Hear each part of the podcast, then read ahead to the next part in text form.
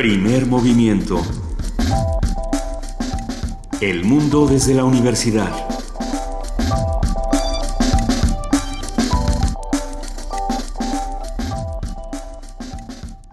Muy ¡Feliz buenos año días, nuevo! ¡Feliz, ¡Feliz año, año nuevo! nuevo! ¡Sí! ¡Feliz año nuevo, querido Benito Taibo! Feliz año nuevo, querida Luisa Iglesias. Arrancamos primer movimiento, el primer movimiento del primero de enero de 2016. Es un inmenso placer estar esta mañana con ustedes. Nada, más placentero que arrancar junto a ti, Benito Taibo. Vamos a empezar este año todavía recordando con la colita del 2015 las mejores cosas que pasaron en la cabina de primer movimiento, pero las vemos ahora con, estos, con este ánimo renovado. A ver si sí. Sin lugar a dudas, eh, les prometemos, ah, hicimos promesas de año nuevo. ¿Ah, sí? Una de ellas es mantenernos aquí, estar compartiendo con ustedes, haciendo comunidad, informando todo lo que podamos, haciendo un programa crítico, autocrítico, un mosaico de posibilidades eh, donde la inteligencia de los otros, quiero decir de todos aquellos que nos acompañan Sí. diariamente, brilla y nos, y nos ilumina, nos ilumina de muchas maneras. Información y conocimiento es, es la única manera de resistir. Es la única manera de resistir. ¿Cómo vamos a interpretar el conocimiento? ¿Desde dónde vamos a abordarlo? Se puede abordar, como lo hemos mencionado muchas veces en esta cabina, desde la literatura, se puede abordar desde la pintura, desde la escultura, y sin embargo una de las manifestaciones artísticas más poderosas quizá por los tiempos en los que estamos viviendo de tecnología, de imagen, es el cine. Sí. Y, la Filmoteca de la UNAM ha estado siempre con nosotros todo el año y este que viene sin lugar a dudas, este que ya empieza el día de hoy. Estamos grabados, ¿eh? Todavía Pero- seguimos grabados. Sí, seguimos grabados ya, pero ya muy pronto estaremos de regreso en vivo y con los ánimos renovados después de estas pequeñas vacaciones ah, para, para contarles el mundo. Y hoy, Guadalupe Ferrer, directora de la Filmoteca de la UNAM, queridísima amiga, Le mandamos un enorme, enorme abrazo. Feliz año nuevo, Guadalupe Ferrer. Tuvo una de esas, bueno, tuvo muchas participaciones semana tras semana, estuvo hablándonos sobre el séptimo arte, esa maravilla que sucede en la pantalla mientras nuestras vidas eh, suceden con él, que eso es lo verdaderamente bello del cine, ¿no? Y fue muy emocionante eh, hacer este recuento de, de participaciones, porque cuando hablábamos precisamente de Guadalupe Ferrer, siempre venía a la mesa esta, esta premisa interesante de si quieres saber lo que está pasando en un pueblo, en un momento histórico, si quieres saber cómo está el clima político en un país, mira el cine, Mira ve al cine. ¿Qué están haciendo? ¿Qué están produciendo? ¿Desde dónde? Este es el caso, sin duda, del fin de la Segunda Guerra Mundial, donde el cine que se estaba realizando, bueno, era muy particular, ¿no? Hay un cierto cine para cada tiempo que, que va evolucionando. Uno puede medir el termómetro social a través del cine y esto lo hace Guadalupe Ferrer en esta participación que sin duda nos dejó boquiabiertos como siempre. Le mandamos un gran abrazo a Guadalupe Ferrer y escuchamos esta participación que tuvo el año pasado grabada con nosotros, el cine y el fin de la Segunda Guerra Mundial. Primer movimiento. Donde la raza habla. Ya está en la línea Guadalupe Ferrer, como todos los viernes. Guadalupe, qué gusto tenerte con nosotros. Muchísimas gracias, felicidades por cuántas veces. Ya Felicidades a ti también, veces. querida. Eh, qué bueno, qué bueno, es padrísimo este programa, yo creo que todos lo estamos disfrutando mucho y además es una muy buena oportunidad para hablar de cosas que pienso que tienen mucho sentido. Y bueno, hoy yo quiero hablarles, eh, eh, se van a cumplir 70 años del fin de la Segunda Guerra Mundial y entonces yo quería referirme al cine y su papel en toda esta parte de la historia y traigo a colación una escena de la película La Dama de Oro que aún se encuentra en la cartelera comercial, se puede ver, en donde se narra el caso real del camino que tuvieron que recorrer María Altman, una inmigrante judía austriaca afincada en Estados Unidos, y Raldon Schoenberg, un abogado norteamericano, nieto del compositor Arnold Schoenberg y cuyos ancestros también fueron víctimas del Holocausto, para recuperar el retrato que le pintó Gustav Klimt a la tía de la protagonista, el cual es conocido como la Dama de Oro. Que es una locura. Una locura de belleza, ¿verdad? Sí. El joven abogado le cuestiona a la señora Alman lo, lo difícil de la empresa, a lo que la señora le contesta, que aunque sabe de la imposibilidad de recuperarlo, lo hace para que el mundo no se olvide lo que hicieron los nazis y que si los jóvenes no lo saben se enteren de las atrocidades que cometió Hitler. Y el momento final en el que ella dice eh, se me tiene que hacer justicia, ¿no? O sea, si este país no me quiso, tampoco tengo por qué tenerle consideraciones a este país. No, no yo creo que hay ahí una, un razonamiento súper interesante. Y el comentario viene a cuento porque el próximo 15 de agosto precisamente se cumplen 70 años del fin de la Segunda Guerra Mundial con la rendición de Japón.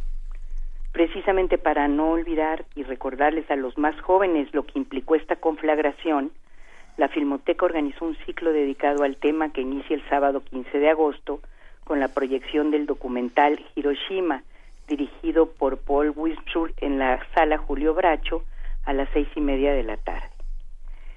El documental narra desde la concepción y desarrollo de la bomba atómica hasta su lanzamiento en la ciudad japonesa. Durante toda la segunda quincena de este mes y durante el mes de septiembre, en la sala Carlos Monsiváis y José Revueltas del Centro Cultural Universitario, se proyectarán una diversidad de filmes que abordarán desde el ambiente y las condiciones que dieron el origen al nazismo hasta la conclusión de la guerra. Por ejemplo, y ustedes si la recordarán, El huevo de la serpiente. De Bergman. Exactamente, de Bergman, y que es un análisis del nazismo a partir de la historia de dos hermanos que enfrentan duras condiciones de vida en Alemania a finales de los años 20, que es también desde ese punto que el cine nos muestra los síntomas que se expresan en una sociedad y que pueden derivar en situaciones tan dramáticas de odio e intolerancia. Esto sin lugar a dudas lo deben ver los jóvenes. Eh, sí. Podremos ver las dos cintas que realizó Clint Eastwood, Cartas desde Yawajima y La conquista del honor, que narra desde el punto de vista japonés la primera y desde el punto de vista norteamericano la segunda batalla del episodio más cruento de la Guerra del Pacífico, porque murieron más de 20.000 japoneses y 7.000 norteamericanos. Mm. Se exhibirá también Stalingrado en la versión alemana de 1970 y Stalingrado en la versión rusa de 1913. También un día especial de Ettore Escola, este es un clásico, con las actuaciones de Marcelo Mastroianni y Sofía Loren. En la cinta se narra el encuentro que tienen Antonieta y Gabriel el día en que Hitler es recibido en la ciudad de Roma por Benito Mussolini. Mientras muchos van a las calles a vitorear a los líderes fascistas, Antonieta y Gabriel establecen una relación afectiva que les permite olvidarse un momento de la soledad en que viven. Estará el triunfo de la voluntad, documental notable en su estética, realizado por Leni Riefenstahl, una acabada y eficaz pieza de la propaganda nazi. Otras dos películas de este ciclo son El tambor de hojalata, adaptación de la novela homónima del premio Nobel Guter Grass, y que es una parábola sobre la Alemania nazi a partir de la historia de un niño que cuando cumple tres años decide dejar de crecer. Este es Schlondorf, el, el tambor, Exactamente, sí, sí, sí, es su... Él se enoja un poco porque cuando uno le dice, oiga, su maravillosa y quizá mejor película, dice, oigan, pero es mi ópera prima. Sí. tengo otra. Sí, no, bueno. es el drama, el drama de las grandes obras. Y luego, bueno, está una que me importa mucho señalar, que se llama Ven y Mira, que es una película soviética de Elem Klimov, una de las películas más crudas sobre la guerra en la Unión Soviética y realizada para rememorar los 40 años del fin de la guerra. No hay que olvidar que en esa región del mundo murieron 25 millones de soviéticos en su lucha contra los nazis durante el conflicto. 25 millones, bueno. No, bueno. ¿eh? Se dice fácil, ¿no? No, bueno, sí. Imagínate 25 millones. No, bueno. Así es, es la cuarta parte de nuestra población total en este país. La otra es El Gran Dictador, que ya hemos hablado en una otra ocasión, de Charles Chaplin, donde hace una crítica al nazismo, al fascismo y al antisemitismo. Fue la primera película sonora de Chaplin y está a la altura de su obra maestra Tiempos Modernos. Eh. Como podrán ver, estas cintas más otras 40 completan el ciclo que culminará en septiembre y que será comentado por historiadores universitarios en sus distintas proyecciones. A quien le interese puede consultarnos en la página electrónica de la Filmoteca. Este cine nos invita a reflexionar y sobre todo a no olvidar y a aprender a los que no tienen ni idea de que esto pasó día de veras, ¿no? Y para evitar que se vuelva a repetir. Fundamentalmente, por eso es tan tan importante una reflexión como la que provoca el huevo de la serpiente. Por, por supuesto. Gran ciclo, nos da, no sabes qué gustazo nos da Guadalupe Ferrer. ¿Recuerdas la, página, recuérdanos la página de www.filmoteca.unam.mx. Ahora van a encontrar las de agosto pero en cuanto inicie septiembre está toda la programación de septiembre y pudimos haber puesto muchas más no, porque películas sobre el tema hay ¿no? Sí, no, sí, yo, eh, híjole, una de mis preferidas no es de la segunda, sino de la primera es Pathos Glory de, de Kubrick. Ah, sí, como no. Que es una maravilla. No? bueno, sí, o aprendemos eh. Eh, cuando los hombres van a la guerra, a quién le están favoreciendo, ¿no? Y aprendemos sobre todo, sobre todo a reconocer los síntomas. Eso es lo más importante. Guadalupe Ferrer, te, abrazamos, Igual. te queremos y te felicitamos por estar con nosotros desde el principio haciendo primer movimiento. Ah, bueno, pues eso ha sido, ahora sí que como dicen ustedes todo el tiempo, un privilegio. ¿Eh? Muchísimas gracias, Guadalupe. gracias, Guadalupe. Hasta luego. Chao. Primer movimiento. La vida en otro sentido.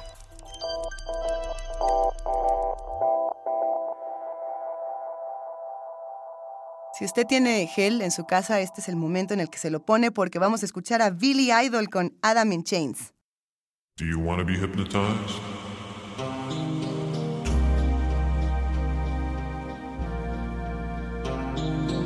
All you have to do is move your body in whatever way feels comfortable for you. Just let yourself sink into the groove. And move. Fix your eyes on a spot. Doesn't matter where. Just fix your eyes on one spot and begin to relax. Feel your mind and body beginning to wind down. Wind down. Wind down.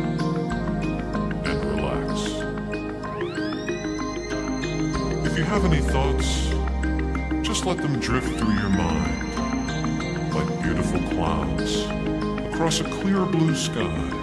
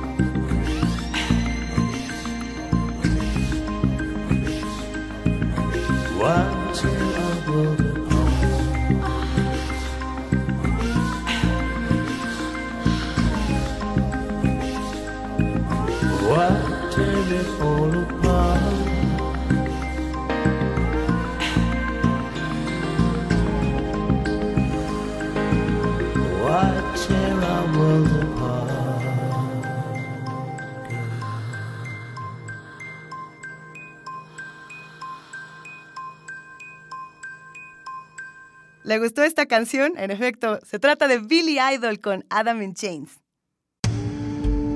Primer movimiento.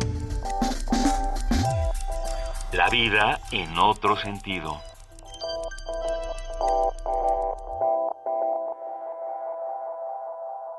Estamos arrancando 2016, queremos invitarlos a que nos escriban.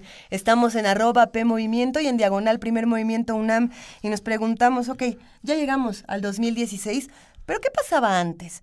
¿Cómo, ¿Cómo se veían las cosas hace unos, ¿qué te gusta, Benito? ¿150 años? ¿200 años? ¿300 años? 600. ¿Nos vamos 600 para atrás? Sí. ¿Cómo era la literatura entonces? ¿Qué joyas bibliográficas podríamos encontrarnos por ahí? Hay que pensar que, que si, híjole, si de joyas bibliográficas ha- hablamos de ediciones únicas, son aquellas que se hicieron en conventos a petición de reyes y de papas, en Sí. la cual eh, monjes, calígrafos hacían verdaderas joyas y maravillas.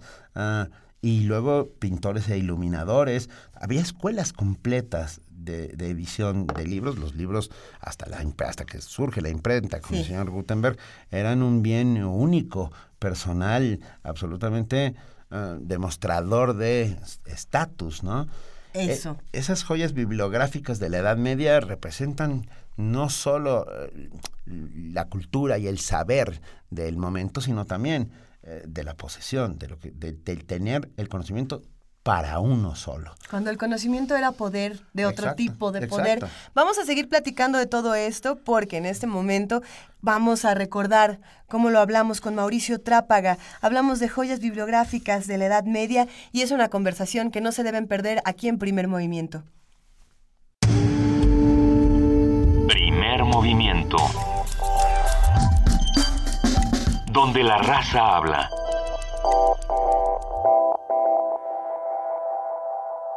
Un facsimilar, según la Real Academia Española, es una perfecta imitación o reproducción de una firma, de un escrito, de un dibujo o de un impreso.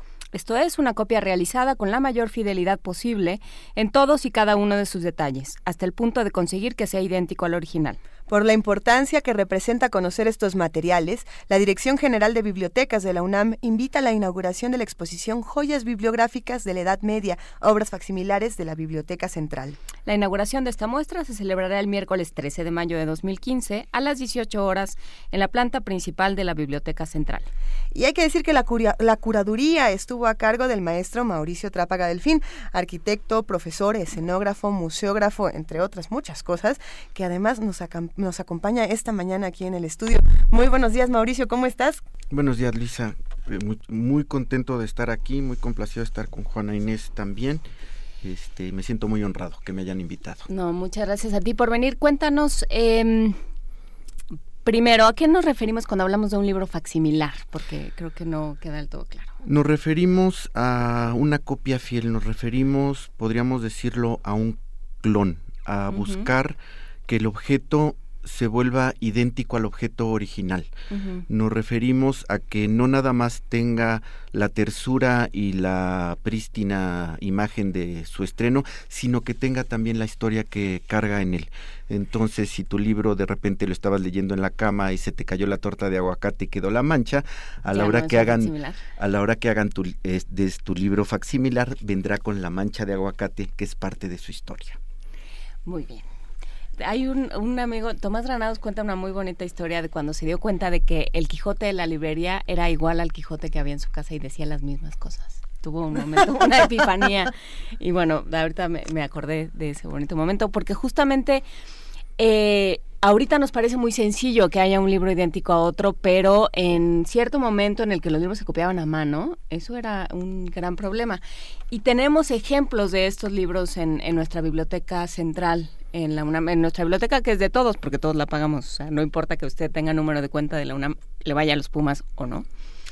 Eh, usted paga nuestra biblioteca central, entonces es de usted también. Y usted tiene una colección de facsimilares. ¿Qué hay en estos facsimilares?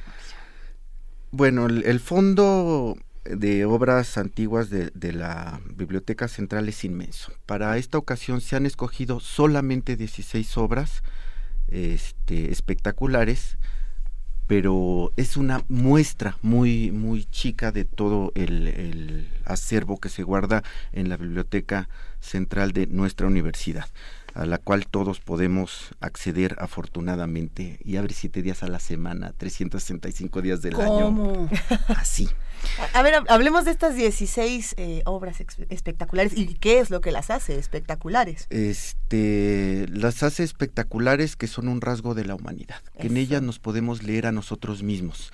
Eso es lo que hace espectacular una obra humana, eso es lo que hace espectacular al arte, que en el arte nos podemos reconocer, tenemos un espejo para vernos.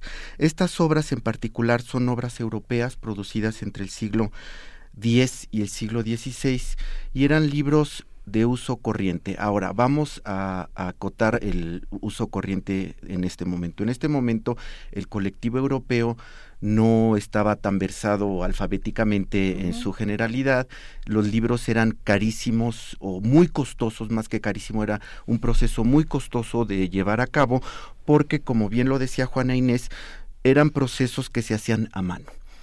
Se partían de textos eh, que se que tenían una cuestión cultural por la cual ser difundidos, ya sea por una cuestión de identidad, por una cuestión de educación, por una cuestión religiosa, por lo que cree la gente. Entonces, por eso también se copian ciertos textos que eh, se necesitan tener a la mano en, distintos en distintas circunstancias. En ellos en la vida cotidiana pues tiene que ver la vida del seglar la vida de, del eclesiástico que es parte de la vida cotidiana. Diario se va a misa diario se rezaba el rosario diario diariamente te encomendabas a Dios. Entonces, la importancia de estos libros es que son este, ese rasgo, uno, de vida cotidiana, dos, que son libros populares, en, en, en, la medida de, de, de, de, su difusión y que son libros que eh, tienen un enorme valor, tanto culturalmente como histórico, como monetariamente, que no es el valor principal de, de, esta, de, estas obras, pero que también implican un esfuerzo enorme económico llevarlos a cabo. Actualmente podemos comprar libros a 10 pesos, nos los venden en el metro, lleve, lleve, no se lo pierda. Le regalo 10, sí. uno, le regalo 20, sí. Sí, o generosamente nuestra universidad de repente nos regala libros el Día del Maestro, que ya viene. Este, y siempre agradecemos este que nos regalen una ventana, una ventana a la cultura, una ventana al conocimiento, una ventana a la oportunidad de ser mejores, ¿no? Finalmente, por eso leemos, yo creo. Por eso hay escritoras maravillosas como la maestra de esa. Muchas gracias, Mauricio. Público, público completamente. Se ruboriza. Soy su fan, ni modo. Sí, sí. Eh, eh, no, yo me quedé con esta idea de del nombre de la rosa, pensando en estos, en estos libros que se copiaban a mano tenemos, yo creo que muchos en el imaginario, en nuestra galería de imágenes particular, estas, estas imágenes del hombre de la rosa del salón donde todos los monjes copistas estaban dedicados a iluminar los manuscritos, a hacerlas capitulares, estos dibujos maravillosos eh, con, con dragones, con toda una simbología y una imaginería eh, particular de la época, con estas tintas doradas hechas con oro. Eh, rojas, azules, negras, o sea, realmente era todo un trabajo al que, en el que la gente se dejaba la vida, se dejaba la vida, los ojos, eh, todo. Todo lo dejaban ahí, este, y lo dejaban generosamente para la siguiente generación, como toca que sea también nuestra biblioteca central. Es resguardadora del conocimiento que esperamos que llegue a las siguientes generaciones. El proceso es fascinante. El proceso parte de el soporte. El soporte en la antigüedad, eh, el más popular, empieza siendo el papiro, que es un, un, junco abundante en las orillas del Nilo y este las rutas comerciales entre eh, Egipto y Europa este están más que documentadas este incluso Egipto es el granero de, Europa y es el que puede mantener económicamente el imperio romano. Entonces el papel tiene un grado de, facilidad y poderse acercar a él, pero este, en, cierta época se, se, escoge tener otro tipo de soportes porque tienen mucho más durabilidad. No es la facilidad de reproducirlos que puedes ir a, bueno, ya se me llenó de polilla, lo tiro a la vocero y me compro mi sepan cuántos el que sigue. sino que tenían que estar este Tienen que durar eh, por generaciones. Por ¿Qué, ¿Qué tipo de soportes eh, son más duraderos? Son pieles, pieles de cerdo, de becerro, este, becerro de, de carnero, de chivos eh, que llevan un largo proceso para dejarlos listos para su eh, uso. Entonces se remoja la piel eh, en sal durante, y cal durante muchos días, después se raspa con una navaja para quitarle todas las imperfecciones, se le quitan todos los pelos este, del animal queda una superficie ya trabajable más o menos flexible y este no necesariamente homogénea como estamos acostumbrados al papel bond este va a tener un colorido van a ser las hojas de un color de un lado y más oscuras del otro que tiene que ver con la parte que está junto con la carne o la parte que tiene los pelos. Y ya una vez te, este, lectura animal Sí. Con más instinto la lectura. Ándele. Ya una vez que está preparado el pergamino, el pergamino se corta. Originalmente se prefiere el rollo, que se van cosiendo tiras y tiras de pergamino y los libros eran enrollados. Posteriormente, por la misma comodidad del uso del objeto, este, se cortan las, las piezas del pergamino en rectángulos, se ponen cuatro piezas este, en un solo, eh, una encima de otra, se les cose por en medio y esto se le llama cuaternión, porque son cuatro pergaminos y de ahí viene la palabra cuaderno. Entonces ya tenemos cuadernillos listos para escribirse. Estos cuadernillos los utilizaban los monjes que dedicaban toda su vida, ese era su trabajo cotidiano, porque había que estar copiando y copiando y copiando las obras, porque de todos modos el material se disgregaba, el material era este perecedero y este una manera de conservarlo era conservar continuamente esta, estas oficinas que podemos llamarlas, se llaman scriptorium, sería el nombre técnico, pero pues es un despacho de dibujantes, de calígrafos, como lo podríamos pensar en tiempos modernos, que a lo que se dedican es todo el día estar escribiendo, copiando Están un salvando texto. del olvido, que eso es, eso es, Exactamente. eh, metafóricamente es precioso, decir, esto no se puede perder, ¿no? No se puede perder Aristóteles, no se pueden perder las tragedias griegas, no se puede perder eh, a Santo Tomás, a San Agustín, y entonces todos tenemos que ponernos a la tarea de reproducir estas obras porque si no no hay manera de que de que sobreviva la, la de poderlas palabra escrita. Sí. Entonces, este, hay un trabajo diferenciado, hay un trabajo por equipo, por así decirlo. Este, las grandes obras de la humanidad o las obras que yo creo que vale más la pena son obra de colectivos, Como las grandes cosas de la vida. sí. como Sí. las grandes cosas de la vida, igual que esta, esta exposición. Yo estoy al frente de un equipo maravilloso de trabajo de gente de la Dirección General de Bibliotecas que, que me ha hecho el- la invitación, pero o sea, soy el curador, pues suena muy cotorro, ¿no? Pero simplemente me toca una parte del proceso y estar al frente de gente especialista y gente maravillosa que hay en mi universidad. Entonces, es un equipo de trabajo lo que, eh, los que realizan los manuscritos en los conventos benedictinos, entre otros, que están, los monjes que están especializados en caligrafía, por un lado, que eh, primero tienen que planear la obra completa, cómo va dosificada, qué cantidad de texto entra, cómo van a estar dispuestas, si son en dos La formación. columnas, la formación exactamente, si van a llevar capitulares o no, si va a ir ilustrado o no, y dependiendo de todas de esas decisiones se traza primero en el libro las divisiones de las distintas cajas de letras, donde van las capitulares, y el monje que escribe la caligrafía solamente copia, copia por ejemplo, del Evangelio de San Juan o del o del los comentarios al Evangelio hecho por Beato de Liébana, este copia el texto tal cual. Una vez que termina de copiar el texto, que son periodos que pueden este, durar hasta dos años, tres años, si lo hacen de corrido, o que este, de repente las obras por, por los otros encargos se interrumpen y las pasan a otro equipo y hay obras que se han elaborado en más de una centuria. Y no hay momentos, claro, mi, mi cabeza sí funciona, no hay momentos de lirismo desbordado, no hay, no hay un momento en el que deciden corregirle la plana a San Agustín. No hay algún, Este, eh, Hay anotaciones y hay comentarios. Son obras no vivas. Son obras vivas, eso es lo maravilloso. Y hay obras que están más vigiladas que otras. Hay obras que sí hay un, una vigilancia, como hacías muy buena referencia a la película del nombre de la rosa. Hay hermanos Jorge este, diseminados en los escritorios, que a ver, niño, ¿qué estás haciendo? Te estoy viendo, desde aquí te estoy viendo. Pero hay otra modalidad de libros que son de uso para laicos, tal- laicos que tienen la capacidad adquisitiva de, de tener un libro así, en donde encargan libros exprofesos como puede ser una Biblia moralizada, en donde escogen los pasajes de la Biblia que a ellos les gusta, hacen unos comentarios de acuerdo a la visión que ellos necesitan. Hay uno de los libros que se va a exhibir es la, la Biblia de San Luis, rey de Francia, que encarga a su madre Blanca de Castilla, este para educar a, a San Luis en las artes del gobierno. Entonces cogen los pasajes bíblicos pertinentes para que San Luis pueda administrar el pueblo francés y este, este está dividido, por ejemplo, son cuatro columnas cada página, una columna es de texto, la otra columna son cuatro medallones donde vienen dibujados la anécdota que se está con- este, O sea, libros contando. ilustrados para niños. Exactamente. Y para adultos, ¿no? para o sea, adultos, este, Sí, en bueno, pero, caso, pero sí. pensando en que era una obra didáctica para un, para un príncipe al que estabas educando.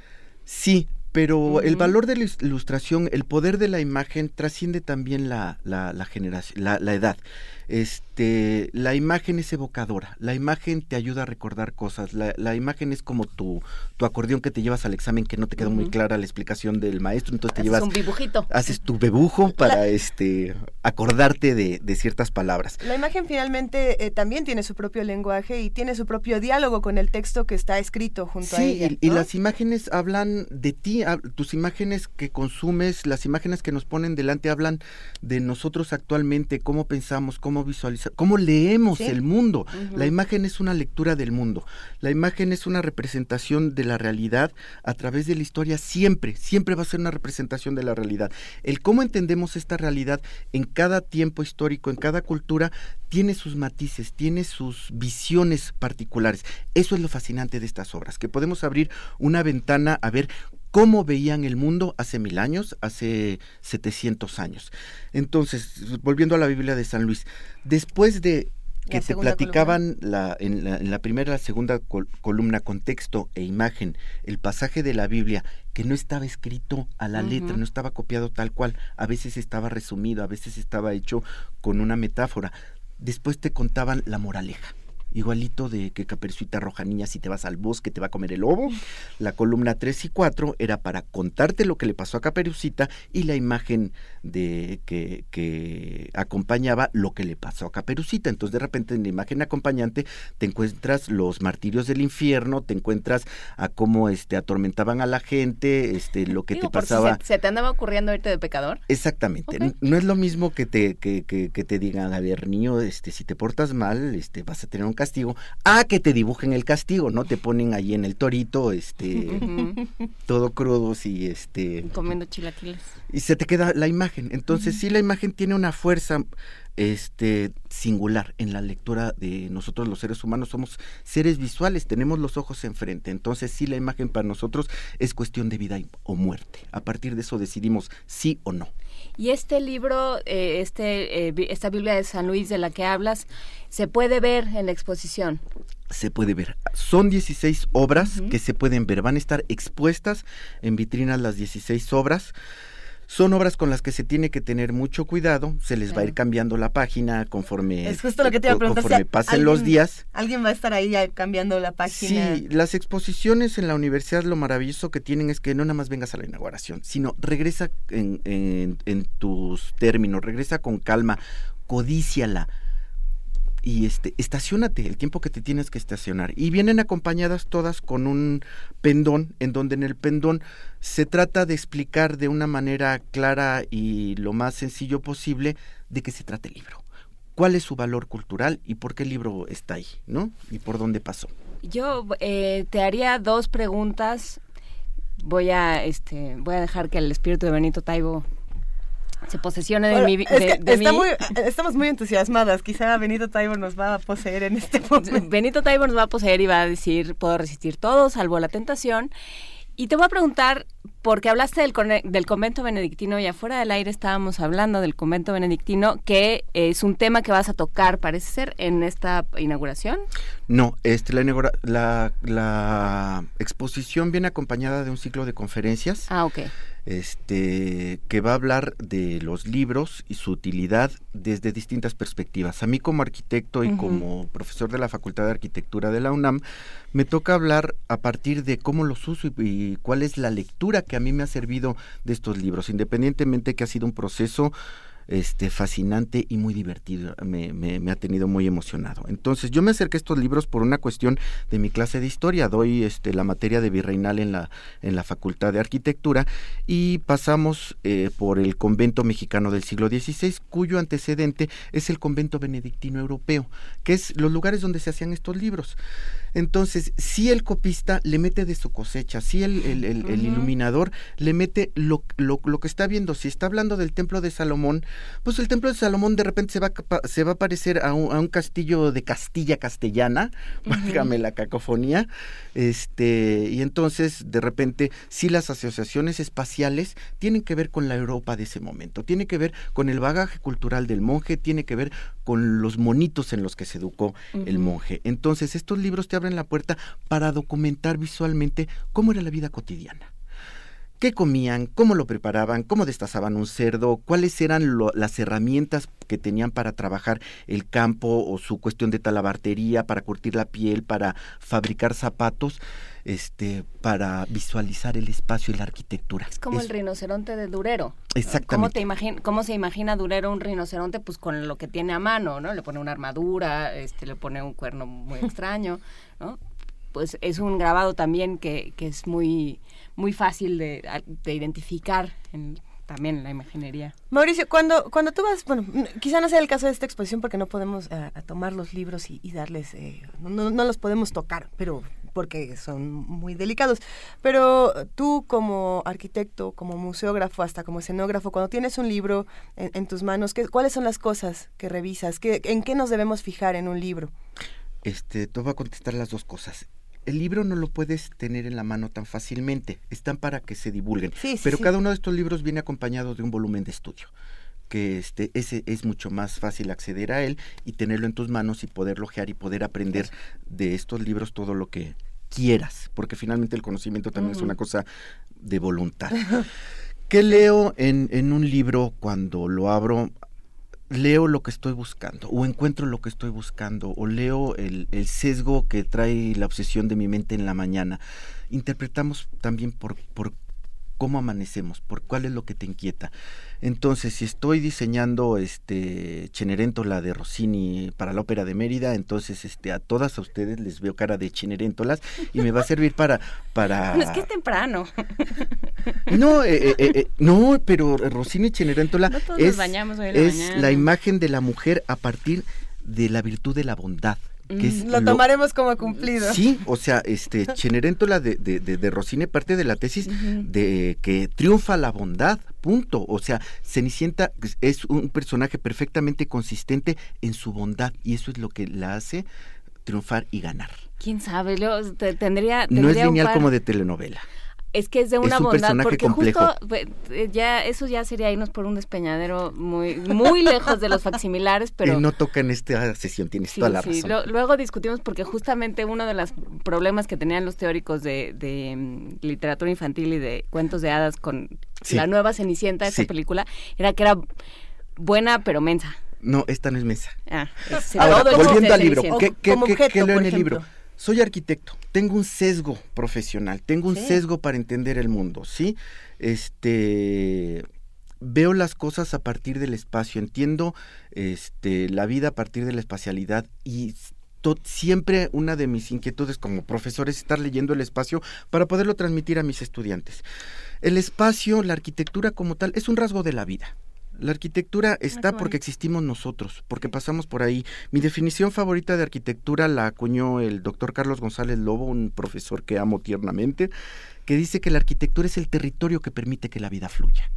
Si la vida fluye gozosamente, si la vida fluye correctamente, si el espacio te permite que hagas lo que tienes que hacer en tus términos, es un espacio pertinente, es un espacio atinadísimo.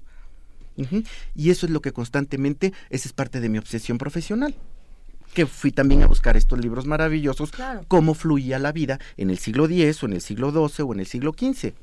Sí, yo pensaba también como en esta dimensión material de los libros, porque hablaste tú de sepan cuántos, y un libro de sepan cuántos, pues da lo mismo el que leas o sea, pensando, pensando en uno de estos libros de línea, eh, de papel muy barato, que tienen una finalidad. Los que, tenían la letra chiquitita. La, letra chiquitita y dos columnas. Sí. Cuando éramos, cuando éramos chicos, creo que ya los... los Por este, era así, Los asentaron un poco. Sí, los sepan cuántos sepan sí. Pero tener esa idea en la cabeza de lo que es un libro y luego enfrentarte a uno de estos volúmenes lujosos y, maravillosos, em, llenos de maravillas, literalmente, que tienen, que tienen dibujos, que tienen unicornios, que tienen dorado, que tienen capitulares eh, eh, desbordadas, que todo es al mismo tiempo el caos y el, y el cosmos, ¿no? El orden perfecto, hay una Biblia que creo que ya es eh, impresa, que es bilingüe y que todas las columnas casan exactamente un pedazo con el otro, no importa que sean en diferentes lenguas. O sea, realmente un libro planeado página a página contra un libro que pues que se chorrea literalmente así así se usa el término en el en el gremio no cuando pues dices va a ser de este tamaño y avientas todo el texto y luego más o menos lo acomodas. O sea realmente hay una dimensión material muy distinta y una idea muy distinta eh, la que tenía la que tenemos nosotros ahorita después de la imprenta a la que pudieron tener estos monjes. Entonces esa también es un ese también es un descubrimiento al que invita la exposición Claro. El libro son muchas otras cosas. Y son libros también que este sí tenemos sí se tiene conocimiento de en las manos de quién estaban y para qué los usaban. Está por ejemplo el breviario de Isabela Católica, este y como su nombre como lo conocemos lo indica, era una gobernante sumamente religiosa que incluso la apostrofa a alguno de sus ministros de señora, por favor, ya deje tanto rezo y póngase a gobernar. Suelte la mochila, por favor. Ah, exactamente. Entonces son libros en que no, no es el rezo nada más por este, estar pasando las bolitas, es el rezo como una introspección, como una meditación. Entonces son libros para meditar. Sí, en el caso de Isabel la Católica. Sí, son libros para encontrar respuestas, respuestas que haya dentro de uno, respuestas que este, te permiten tomar decisiones. También ese es el valor enorme que tienen también estas obras, que son libros que sí influyeron en mi vida, en el sentido en que yo vivo en un México que por aquí pasaron decisiones de Isabel la Católica, por aquí pasaron decisiones de Juana la Loca, que también está sobre viario, ¿sí? Entonces, son obras europeas. De Juana la Loca está el breviario de Juana la Loca, este, el libro de obras de Juana la Loca. Entonces, son obras que del siglo X en Europa, que dices, bueno, yo soy mexicano, mi abuela era zapoteca y vivo en el siglo XXI, ¿qué tiene que ver conmigo? todo. Tiene todo, que ver contigo. Y con la universidad. Y con la este universidad. Entonces, eso es lo maravilloso, que tenemos una cantidad de vertientes culturales de las cuales venimos y esta es una. Nos acaba de escribir Adriana Mora y voy a tener que compartir, voy a tener que parar este momento para decir que dice, qué lindo es oír las apasionadas, casi puedo escuchar cómo tiran baba con el invitado. Y es que sé que leemos este tuit porque queremos transmitir esta pasión por los libros en este espacio y queremos que todo el mundo vaya a, esta exposición que es importantísimo. A ver sus libros, porque son de todos, que eso es la maravilla. Eso es la, la gran maravilla, insisto, si a usted le dolió pagar impuestos, agradezca que una parte, de esos impuestos se, va, en estas cosas. Se va a conservar los facsimilares que tiene la Biblioteca Central de nuestra universidad. Es, es un, realmente uno debería de sentirse honrado eh, al estar frente a estos libros y, debería de disfrutarlos lo más que se pueda. Mauricio Trápaga, ¿dónde, cómo, a qué hora queremos ir? Definitivamente ya estamos todos ahí. Se abre el miércoles 13 a las 6 de la tarde en la planta principal de la Biblioteca Central en Ciudad Universitaria. Va a estar este, llenísimo. Pues esperamos. Esperamos, esperamos. Pero va a estar abierta hasta el 28 de agosto. Entonces, el, el, chiste es que sí, por supuesto, acompáñenos en la inauguración, pero vengan después con calma, en sus términos.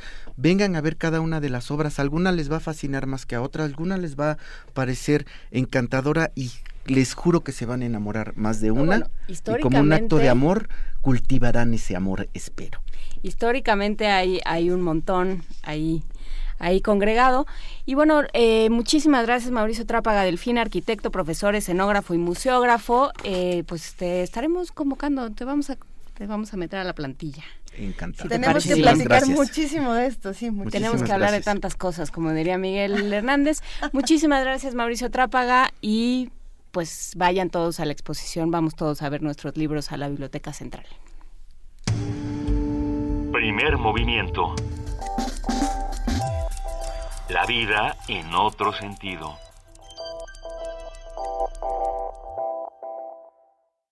Lo que vamos a escuchar a continuación, en efecto, es de Woody Allen, de Haitian Orchestra.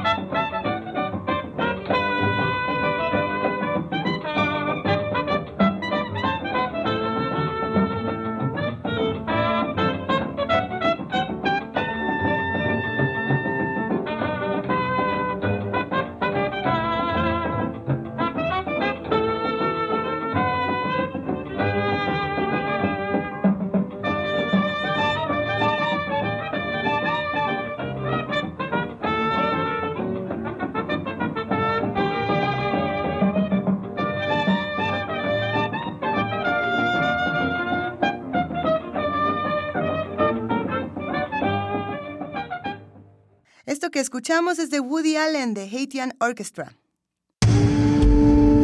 Primer movimiento. Para afinar el día. Pasamos por muchos temas en este recuento que comenzó desde la semana pasada y que está cerrando el día de hoy, viernes primero de enero del 2016. Y qué mejor manera de cerrar este recuento de participaciones que hablando de la música mexicana como nuestro patrimonio. Y hablando con quién, deja que sea nuestro patrimonio. La música mexicana, además de, de, de ser múltiple, variada, o sea, la música del norte y la música del sureste son dos músicas completamente distintas, Oh, como, si dos, como si de dos países se tratara. Vivimos en un país, ¿qué te gusta? ¿Multimusical? Eh, ¿Plurimusical? No sé cómo llamarlo. Quizás se inserte dentro de la multiculturalidad, Sí. de la plurimusicalidad, algo así le vamos a ir buscando. Habría que encontrarle un nombre porque de verdad eh, nuestro panorama, eh, el panorama de, de el mundo de México al respecto de su música es impresionante. Y tal vez uno de los compositores vivos, Vivo. mexica- vivo mexicano, más ah, poderosos, Ay, sí. inteligentes, brillantes. sea- Admirable. Nosotros lo queremos mucho, como se nota. Arturo Márquez, el creador de estos danzones que muchas veces ponemos una y otra vez porque de verdad nos llenan el alma. Y ni siquiera sabemos que son de Arturo Márquez. Eh, mucha Eso gente no sabe pasa. que son de Arturo Márquez, así es. Pero en cuanto los otros los oímos, algo dentro nuestro se enciende como una pequeña flama.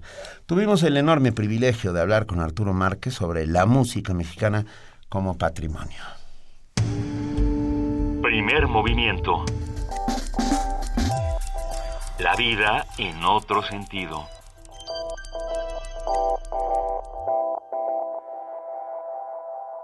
La Biblioteca de México y el Palacio de Bellas Artes serán las sedes de los conciertos que ofrecerán la Orquesta Sinfónica Infantil de México y el Coro Infantil de la República, a efectuarse este 8 y 9 de agosto. 220 músicos, entre instrumentistas y coristas menores de 18 años, estrenarán el arreglo musical que el reconocido compositor mexicano Arturo Márquez realizó a cuatro canciones mexicanas, Hanal Vech, El Feo, Tirineni Tzitzi y Canción Mixteca. En este concierto destacará de singular forma la manera en que Arturo Márquez, autor de nuestro muy favorito danzón, incorpora la música popular mexicana a la orquestal.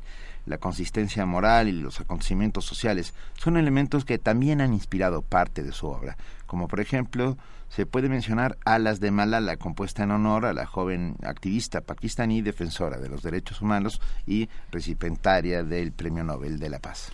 A propósito de estos conciertos y de la pertinencia de rescatar y reinventar día a día la música mexicana, nos acompaña en la línea el maestro Arturo Márquez, compositor, con quien platicaremos sobre el valor de la música mexicana y sus aportaciones a la misma.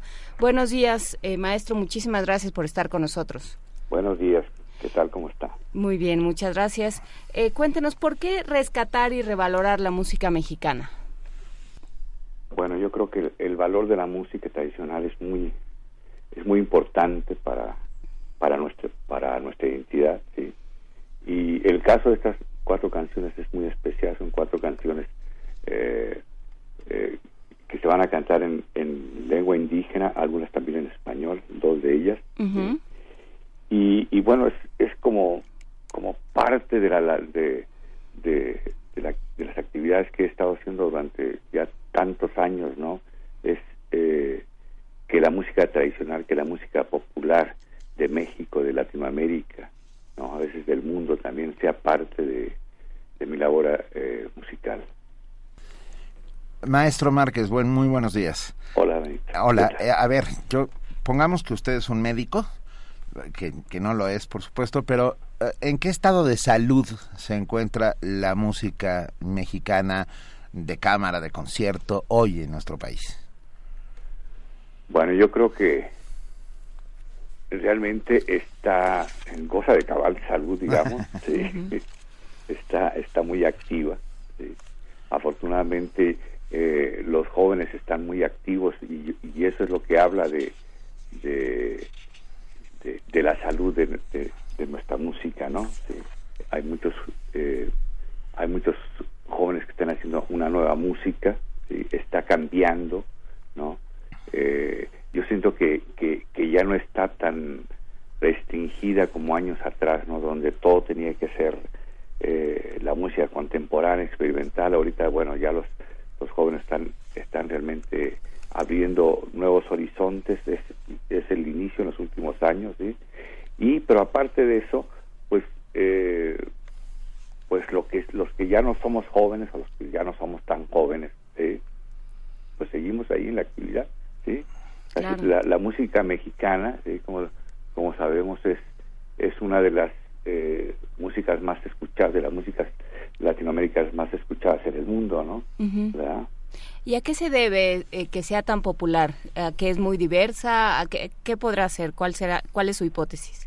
Justamente, es muy diversa, ¿sí? Es, eh, es una música, ¿sí? que está hablando por nosotros, que nos está diciendo quiénes somos, que nos está diciendo en dónde, en dónde estamos, eh, en- de dónde somos y, y realmente qué, qué es lo que estamos sintiendo, ¿no? Ujú. Y, nos lo dice además en muchos idiomas, eh, pensando en estas cuatro, tomando como muestra estas cuatro canciones que adaptó, decía hay dos que son en lengua indígena. Eh, ¿Sabe qué lenguas son? Sí, bueno, está, está la, la primera, es una cumbia maya, ¿no? Ok. Hanal Bech. Analuech, es una ma- es, es una cumbia maya, ¿sí? y bueno sabemos que la cumbia es, es un género musical popular muy querido eh, en México, sí, que es colombiano, pero ya los mexicanos lo hemos adaptado de tantas maneras y aquí vemos bueno como eh, en, en idioma maya de la región maya de allá del sur se, se, se hace se hace también la cumbia, ¿no? Sí. Eh, de hecho, esta el Hanal Wex es forma parte como como como que arropa todo este eh, este arreglo, ¿no? Él lo empieza ¿sí? y siempre va va haciendo una especie de interludios para que entre los demás, ¿no? Eh, la siguiente eh, es el el feo. ¿ya? Eh, en, en zapoteco ¿sí? y en español también las, se cantan las dos ¿no? Ajá. es un vals es un vals eh, eh, oaxaqueño ¿sí? Eh, la siguiente es Tirinitzitzi que es la flor de cempasúchil ¿sí? Eh, una pirecua michoacana y se canta en purépecha. ¿sí? Eh, y la siguiente, bueno, es otro vals eh, oaxaqueño, es la canción mixteca, ¿sí? que a veces se canta como canción ranchera, pero bueno, este, yo es- este, realmente eh, es un vals oaxaqueño, ¿no? ¿Qué? Oiga, maestro Márquez, perdón, aprovechando que lo tenemos con nosotros esta mañana y gracias por, por, por estas horas que no son propicias ni para los músicos ni para nadie. Este, déjeme preguntarle una cosa, ¿a qué hora se le ocurrió hacer danzones? Quiero decir, un danzón eh, estaba considerado como música de arrabal, de segunda, eh, solamente para, para un, un género musical que incluso estaba a punto de, de desaparecer de la faz de la tierra y de repente llega usted y los reinterpreta de esta manera tan espectacular que nos llenó el corazón y el alma a todos. ¿Qué estaba usted pensando, maestro? Bueno, primero gracias por, por el por el comentario, me eh, me despierta, ¿no? temprano, pero sí me. Bueno, eh, esto ya hace muchos años, ¿no? Esto ya hace del 92 fue el primer el primer danzón, sí. Eh, unos po- unos años antes, unos dos tres años antes, yo ya había estado haciendo eh, pues la música popular de concierto, ¿no? O sea, haciendo muchas muchas cosas con con ritmo, con melodía, había regresado ya a la, a la tonalidad, a la modalidad, sí. Y, y lo del lo del danzón en, en un inicio fue porque eh, for- yo formaba parte de un de un grupo de danza contemporánea y hacía la música, era el compositor y en, en, en una ocasión se hizo una obra eh, el Lanzón 1 sí que, que era en cinco cuartos cosa que es totalmente ajena no al danzón tradicional. Sí, tiene que ser en cuatro cuartos para que le salgan a uno las cuentas a la hora de bailar, ¿no? Para que sea cuadrado, ¿no? para bailar sobre el ladrillo. Para bailar el cuadrito y todo, ¿verdad? Eh, el caso es que, de todas maneras, aunque estaba en cinco cuartos, de todos el, el, el, el sabor, ¿no? El sabor que tenía era el, era, era como un danzón, entonces por eso le, puse danzón únicamente, ¿no? Eh, posteriormente, ya hacia el 94, eh, me encargaron una obra, y bueno, yo empecé con, con una obra sinfónica. Lo que pasa es que en ese 93 yo había asistido muchísimo a los salones de baile, especialmente al salón, salón Colonia, que ya no existe, ¿no? Eh, entonces, eh, daba clase en la superior de música y religiosamente los miércoles yo iba a ver a ver bailar danzón y a escuchar la música, ¿no? ¿Solo a verlo o también bailaba? No, yo no bailaba, no, no para nada, yo no me, sentaba por ahí en una esquina y... Entra de oyente, literalmente. De oyente, totalmente, me sentaba en una esquina por ahí y a, escuchar, ¿sí? A ver, a, ver la orquesta de cerca, ¿no? Cómo se tocaban los timbales, estaba muy fascinado y, cuando me encargan esta obra, la, la OFUNAM, es cuando de una manera prácticamente automática va saliendo este Danton 2. ¿sí? Eh, esto sucede en el, eh, en el enero, febrero del 94, ya hace 21 años.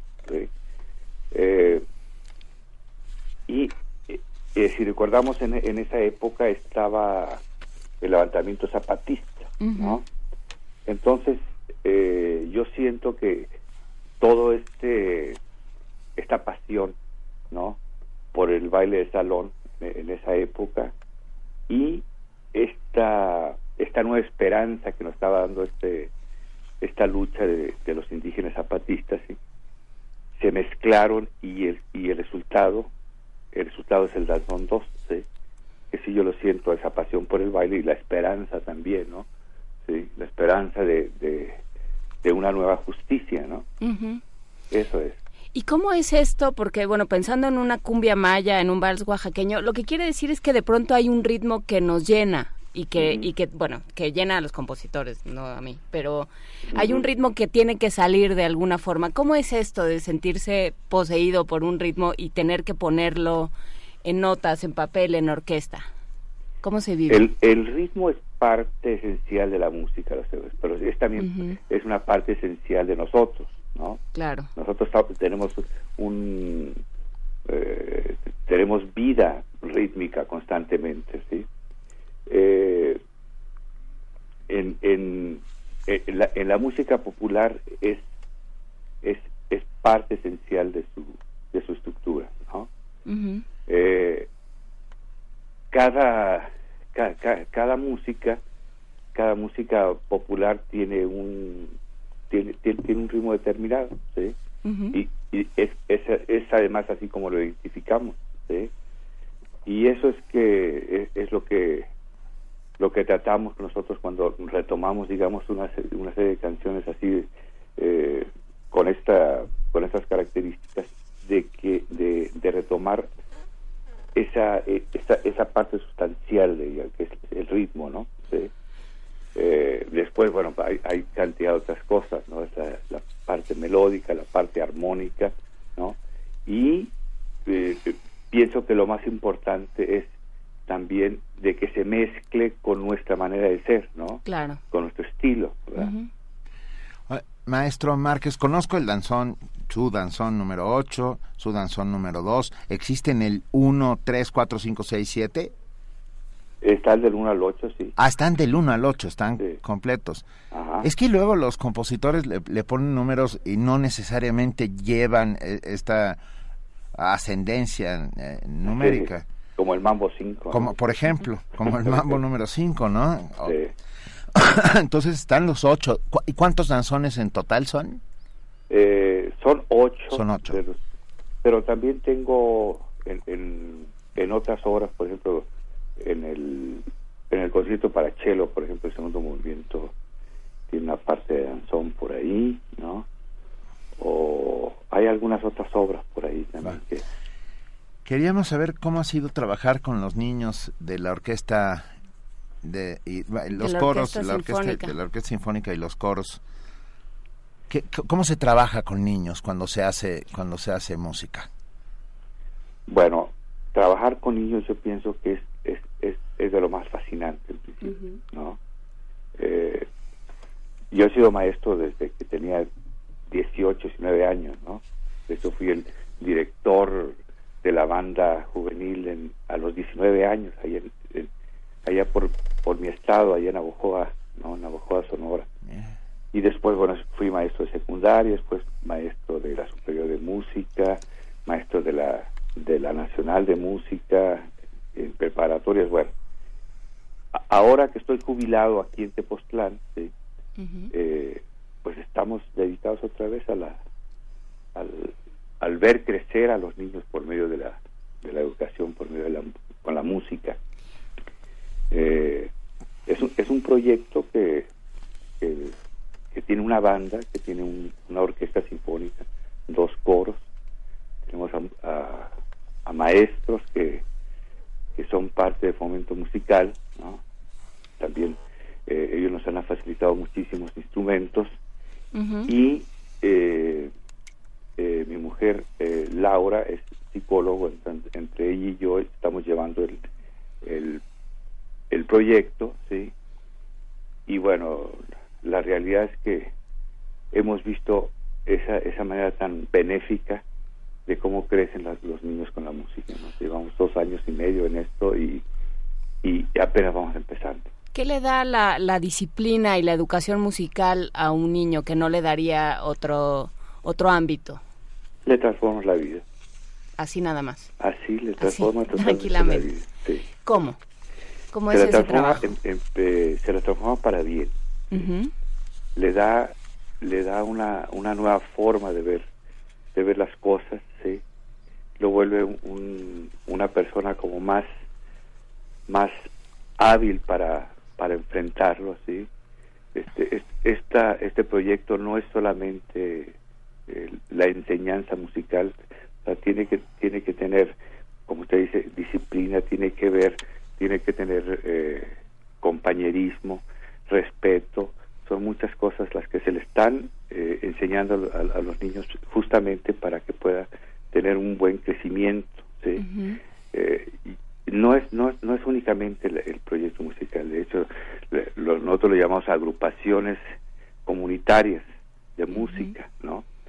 Y en donde eh, no solamente el, el niño es el que está involucrado, sino también la comunidad, los padres, no, la gente que está alrededor y entonces eh, ahorita tenemos 250 niños, sí, pero junto con esos 250 niños pues entra toda esa comunidad que, lo la- que los cobija, ¿verdad? ¿Y cómo podríamos hacer para, para reproducir este modelo, pensando, por ejemplo, en su estado natal, en Sonora, que buena falta le hace, en Tamaulipas, en, en, el, en el sureste, en el centro del país? ¿Cómo se puede reproducir este modelo? ¿Qué hace falta? Voluntades.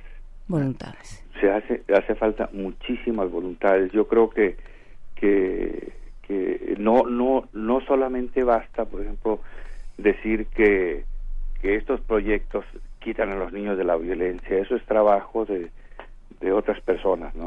Es el- falta las voluntades faltan maestros faltan capacitar a maestros porque la enseñanza eh, la enseñanza a los niños luego es mucho más complicada que a los adultos no o sea, o a los digamos que la enseñanza a este tipo de proyectos es es muy especial es muy especial no Eh, dar una clase de música sí de una hora y luego mandarla a su casa que estudie eh, cuatro horas diarios pues es, es una cosa pero dar clases de música y tener a los niños tres horas diarias no con sus compañeros, que es lo que hacemos nosotros, tenemos tres, cuatro horas diarias de lunes a viernes, ¿sí?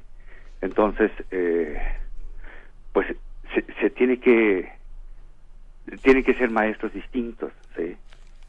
¿Sí me entiendes? O sea, Claro. so- son son cuatro horas que, que tienen eh, eh, al- que tienen los niños ahí, entonces hay que hay, se tienen que buscar cantidad de maneras para que esos niños estén activos constantemente. Sí, y que no se les envíe solos a su casa porque probablemente no tienen un espacio para ensayar, no hay una, una atmósfera propicia para no que tienen ensayen. el, no tienen el instrumento. No tienen, en, eh, creo que en, en el caso de la orquesta se les da el instrumento, ¿no? En esta orquesta en especial o no? No, claro que sí. Se les O presta sea, el cada niño, cada niño que, que entra se le da su instrumento. Además, el, el niño eh, no se le hace ningún examen musical, ¿sí? Ningún examen, de la- eh, es únicamente la voluntad de él y de su familia de querer para que entre, ¿no? ¿Sí? Y ya, bueno, adentro ya, este, él escoge su instrumento y si no es ese, bueno, pues se le, se le busca otro o, o ahí, ahí se va, va viendo la manera, la, lo, lo importante es que, par- que forme parte del proyecto. Sí, justamente, eh, eh, efectivamente es un, es un proyecto que hay que, que hay que re- reproducir en todos lados, que, que puede salvar, que puede no solo dar un espacio durante la infancia, aprender a negociar entre pares, aprender a disciplinarse, aprender a tener un espacio propio y a construir un proyecto propio, sino que además da un oficio, al Sí. final de cuentas. Sí, perfecto. A los cuatro o cinco años ese niño ya tiene un oficio. Si quiere seguir estudiando música, bueno, pues ya ya tiene eh, ya tiene lo básico, ¿no? Sí, ya tiene lo básico, ya tiene ya tiene experiencia, ¿sí? Y lo que hemos visto, lo que hemos visto es que realmente eh, los niños crecen de una manera fabulosa, las comunidades, lo vemos en tantos lados, ¿sí? lo vemos en, en- bueno, no se diga en Venezuela, en Sí, Colombia, bueno. aquí en México también, o sea, eh, hay muchos, hay muchos niños que están, que se están ocupando, que se están, que están creciendo de esta manera. ¿verdad? Sí, Además de el aprendizaje musical, desde mi humilde punto de vista, además de generar educación sentimental, tiene una singularidad y una magia especial. Ah, poder lanzar al viento notas Mm. muy pronto eh, lo convierte en algo eh, que sin duda está rodeado de, de una eso, una magia especial, ¿no? O sea, no, porque el resto de las artes es, va, no son tan inmediatas, por llamarlo de alguna manera. O sea, yo, yo que soy escritor no ando por la vida leyendo fragmentos de mis, de mis de mis poemas, ah, excepto cuando hacemos poesía necesaria. Pero lo que quiero decir es, es que eh, es de una inmediatez que se agradece. No Ujú. sé, no sé cómo vea esta. Está esta- lleno de belleza. Sí, por supuesto. ¿verdad? Y de Es- una belleza que se consigue rápidamente, digamos. Ajá, Puede en- ver en uno el- frutos rápidamente. Justo, justo. Inés. Ahí en el, el primer momento en donde está el ni- eh, que el niño se presenta, su mundo ya empieza a llenarse de, de belleza, porque la música es eso, ¿verdad? Claro. y- Ya nos escribieron para, primero para abrazarlo, felicitarlo un montón de gente, pero bueno, Gaby Maldó nos dice, el danzón número dos siempre me emociona hasta las lágrimas al verlo en vivo. Ala Samalala, una chulada. Y la de Diego Rivera, uff, o sea, ahí hay un, un, un afán, me queda claro. Y México Gráfico eh, nos comparte la obra de teatro Danzando a Márquez, las Nereidas de Dimas, y nos mandó un pequeño video. Estamos todos muy emocionados con tenerlo esta mañana aquí en primer movimiento, maestro Arturo Márquez. Muchísimas gracias, muchísimas gracias por su música, por su testimonio, por su trabajo y por lo que sigue haciendo por la música y los músicos mexicanos. Y Se por lo todos agradecemos. nosotros, y por todos nosotros. Claro. Muchísimas gracias, maestro, por tomar esta llamada y darnos esta entrevista. Pues muchas gracias y que pasen un buen día. Nada, Claro le mandamos sí, un gran también. abrazo. Hasta luego. Hasta luego. Y a ustedes que nos están escuchando, hoy es viernes y vamos a ponernos de muy, muy, muy buen humor. Va el danzón número dos del maestro Arturo Márquez.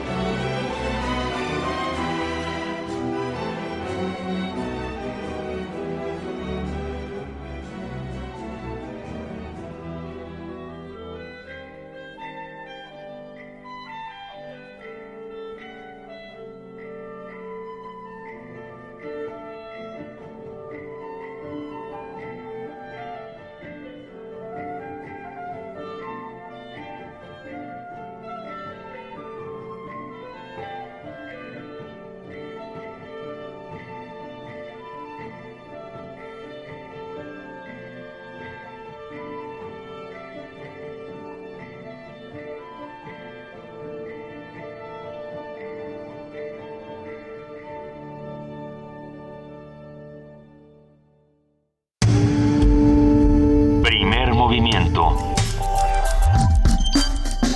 Para afinar el día.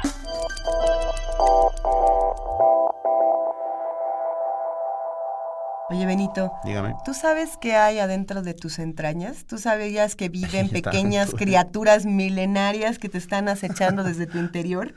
Es, es cierto, es cierto. Suena Sí. extraño, pero es verdad. Es cierto, es cierto. Y, y luego no tenemos ni idea de qué estamos hechos, ¿no? La verdad es que no. No, es, es que es muy... Sí, si hablamos con un astrónomo dirá que somos producto del polvo de una supernova. Que Somos es producto, polvo de estrella. Polvo de estrellas. Sí, eh, pero luego estamos llenos de, como bien lo dices, Luisa, de, de pequeños seres que hacen que nuestro organismo funcione. Nuestra, vi- nuestra vida está hecha de otra vida de otras también. vidas que están dentro nuestro. Esto ha sido llamado bi- microbioma. Es. este pequeño universo que vive dentro de nosotros ah, con seres vivos que están haciendo posible la digestión, eh, Ay, el, la buen funcionamiento, delicioso. bueno, el, el buen funcionamiento de nuestro organismo. Y ese microbioma, bi- microbioma hay que cuidar. Fue, fue una conversación sorprendente. Nosotros todavía, yo todavía estoy alucinado y cuido cada, cada vez que me toco la panza sé que ahí hay un mundo. Que ahí hay algo. Los que están, nos están escuchando a través del 96.1 de FM, ¿ya se preguntaron qué vive dentro de ustedes? ¿Qui- ¿Quién, quién les está merodeando eh, las tripas? ¿Quién está caminando y generando su, propia, su propio ecosistema, su propio microbioma? Vamos a escucharlo porque platicamos esta mañana con Miguel Ángel Bandovinos.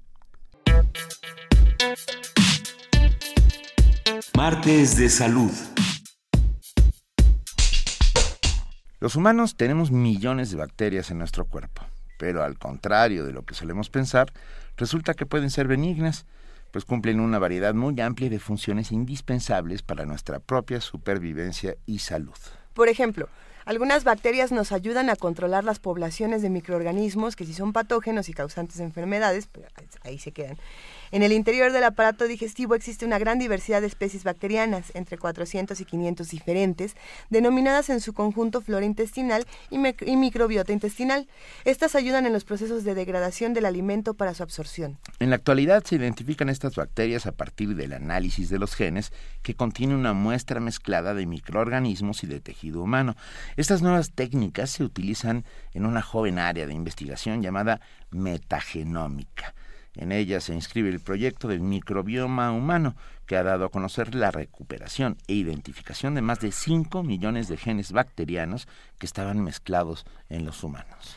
Hoy conversaremos sobre los nuevos descubrimientos en torno a esas bacterias y las posibilidades de tratamiento que abren. Nos brinda sus comentarios el doctor Miguel Ángel Valdovinos, jefe del Departamento de Motilidad Gastrointestinal del Departamento de Gastroenterología del Instituto Nacional de Ciencias Médicas y Nutrición Salvador Subirán. Muy buenos días, doctor Miguel Ángel Valdovinos, ¿cómo está? Hola, buenos días a todos ustedes. Saludos a su auditorio. Un, un verdadero placer. Por lo visto tenemos un universo allá dentro de la panza, ¿verdad? Exactamente, es un es un gran universo, tenemos un superórgano, como ustedes ya mencionaron, millones de bacterias. De hecho, algunos investigadores han acuñado la frase de que somos más bacterias que células humanas. ¿Y, y qué es lo que pasa con todas estas bacterias? ¿Qué función desempeñan? Bueno, evidentemente el, el, el- la microbiota más estudiada es la microbiota que existe en el intestino, que es la más abundante.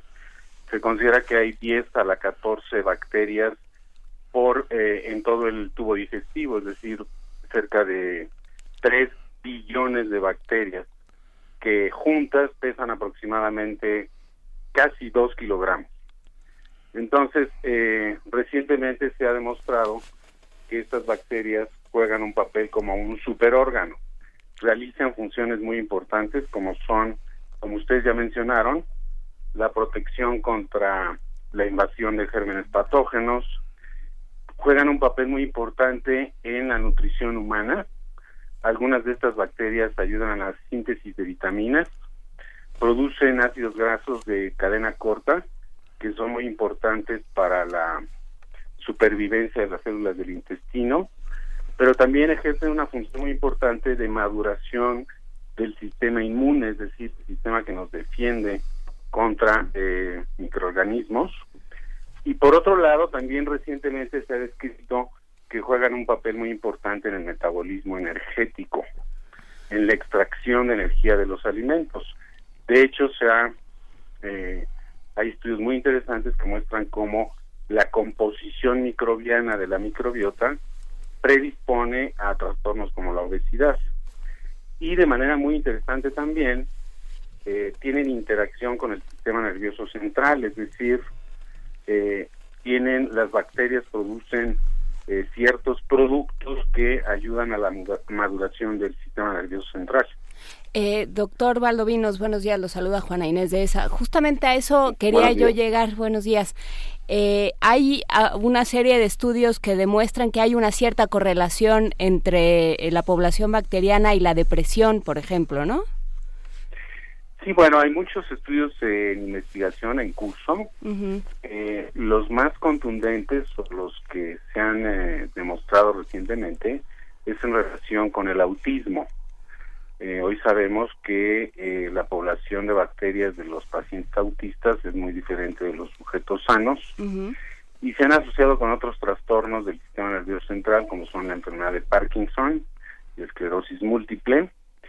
Y bueno, también se ha tratado de establecer alguna relación con trastornos psiquiátricos o psicológicos, pero esto es menos menos este, consistente los hallazgos. Pero bueno, todos, todos, estoy muy impresionado. Eh, quiere decir que ahí dentro, de, cerca del estómago y por, todas esas zonas, hay ah, colonias eh, que están interactuando con el resto de nuestro organismo sin que nosotros lo sepamos. Eh, y con esto lo que quiero decir es, ¿qué podemos hacer, doctor, para que esas colonias, si son buenas, prosperen y si son malas, desaparezcan? Y esta es una pregunta sumamente importante. Eh, estábamos, eh, esta microbiota la teníamos un poco olvidada y hoy sabemos, de estudios muy interesantes, que la microbiota intestinal normal se desarrolla desde el nacimiento. Entonces, uno de los factores que contribuyen a una microbiota sana es tener por ejemplo, un parto vaginal en lugar de una operación cesárea. Eh, se sabe hoy en día que el nacimiento por parto vaginal favorece la colonización de bacterias que provienen del canal del parto de la madre. Esas bacterias van a vivir en el intestino del recién nacido, lo van a colonizar y van a favorecer el desarrollo de una microbiota sana. Por el contrario, los recién nacidos que nacen por operación cesárea se sabe hoy en día que por ese simple hecho tienen tres veces más riesgo de tener enfermedades como obesidad, síndrome metabólico, diabetes o inclusive este, enfermedades alérgicas o autoinmunes. Por otro lado, la alimentación al seno materno es otro factor determinante muy importante para el desarrollo de una microbiota sana. Entonces, los niños alimentados al seno materno tendrán la colonización de bacterias y el crecimiento de ciertas especies bacterianas que son eh, importantes para el desarrollo de una microbiota normal. Y finalmente, también un papel muy importante es el, el, papel de los antibióticos. Sí. Los antibióticos que se utilizan en las etapas tempranas de la vida también es un factor determinante que predispone, por ejemplo, a obesidad y diabetes. Hay estudios muy interesante el doctor Martin Blazer en los Estados Unidos, que ha demostrado que el abuso en los antibióticos en las edades tempranas de la vida pueden jugar un papel muy importante para el desarrollo de estas enfermedades. Y posteriormente, ya en la adolescencia, en la vida adulta, pues la dieta juega un papel significativo. Eh, eh, estudios comparativos que muestran eh, cómo está compuesta la microbiota intestinal en poblaciones indígenas, por ejemplo, de Malasia, de Venezuela o de África, comparadas con poblaciones occidentales, se demuestra que la diversidad de bacterias en las primeras poblaciones, en las poblaciones indígenas que tienen dietas fundamentalmente de alimentos agrícolas, es mucho más diversa, tienen más especies bacterianas que nosotros los que vivimos en poblaciones urbanas, occidentales, con una dieta rica en grasas, carbohidratos, etcétera. Claro. Entonces eso es fundamental, estos, estos factores, el tipo de nacimiento, la alimentación a la leche materna, el uso de antibióticos y una dieta sana son papeles fundamentales factores fundamentales para el desarrollo de una microbiota sana. Doctor, ¿y qué pasaría, por ejemplo, en el caso de, de una persona que, ok, nació por cesárea, no, no eh, tuvo lactancia materna y tuvo quizá una mala dieta en, en, su, en sus primeras etapas de la vida? ¿Puede regenerar de alguna manera su, su flora intestinal, su, su microbiota? ¿Hay alguna forma de hacer esto? Porque, por ejemplo, hay quienes dicen, bueno, eh, tómate estos bacilos, ¿no? Y te dan como unos, eh, como una especie de, de Sí. yogurcito o cosas así. ¿Esto de qué manera puede, eh, digamos, contrarrestarse? ¿No, no, ¿O se vuelve algo determinante que nunca puede cambiar? Bueno, la microbiota eh, intestinal de un recién nacido y de un infante o lactante va a quedar constituida ya con la microbiota del adulto aproximadamente a los tres años de vida. ¿Ok? De tal manera que las maniobras que se hagan durante estos tres años serán muy importantes.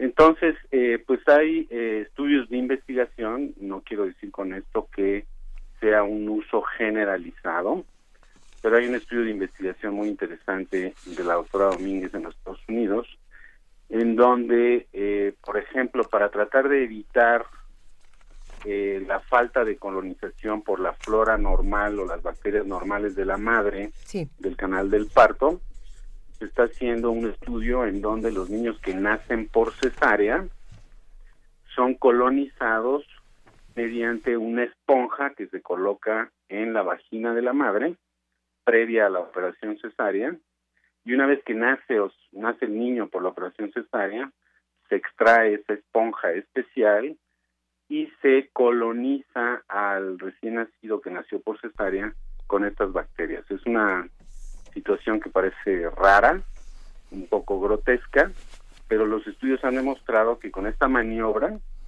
se puede revertir el efecto de la operación cesárea eh, para colonizar una, una, unas bacterias normales a este recién nacido. Este- Esta opción se Por le otro ofrece lado, a, a eh, las se personas. están introduciendo fórmulas lácteas en, en personas que no pueden amamantar o, o recién nacidos que no pueden recibir leche materna. Están haciendo fórmulas lácteas que tienen probióticos, es decir, estos microorganismos vivos que van a ejercer un efecto benéfico. Y obviamente tenemos manera de manipular la microbiota, ya sea con probióticos a manera de suplementos o de medicamentos que tienen probióticos o con dietas especiales, de tal manera que estas son las maneras de manipular la microbiota en sujetos que desafortunadamente por eh, ciertas razones médicas no pudieron ser colonizados de manera normal. Sin embargo, la eficacia de estas maniobras, eh, la- las fórmulas lácteas con probióticos, los probióticos mismos, eh, pues no han mostrado eh, eh, o falta más tiempo de estos estudios para saber si son realmente capaces de revertir el riesgo de un sujeto que tiene estos factores al nacimiento. Do- Doctor Valdovinos, a ver, no- nos han hablado de los trasplantes de bacterias. Se- ¿cómo- ¿Perdón? eh, Trasplantes de bacterias. Ah, sí, claro. Eh, ¿Cómo funcionan? ¿Para qué sirven? ¿Cualquiera se puede hacer un trasplante de bacterias? Sí, esta es una pregunta fundamental y que debe de estar el, eh, el público profesional y, y- y aquellas gentes que no se dedican a esto. Es muy importante tu pregunta. Eh, el trasplante de microbiota fecal pues tiene una historia ancestral desde desde los desde el siglo V probablemente en los chinos los, los chinos utilizaban estos este tipo de trasplantes y ya en forma médica se empezó a utilizar hace un par de décadas y de forma más científica y experimental pues en los últimos en los últimos 10 años. El trasplante de microbiota fecal consiste en obtener una muestra de materia fecal de un donador sano, y esto es muy importante, tiene que ser un donador completamente sano. Esa muestra de materia fecal tiene un procesamiento especial y después con, eh, ya sea por una sonda nasogástrica que se coloca eh, a través de la nariz hasta el intestino, o bien a través de un estudio que se llama colonoscopía, en donde se introduce un colonoscopio a través del recto, y ya en el intestino delgado, la materia fecal procesada se trasplanta o se infunde en el intestino.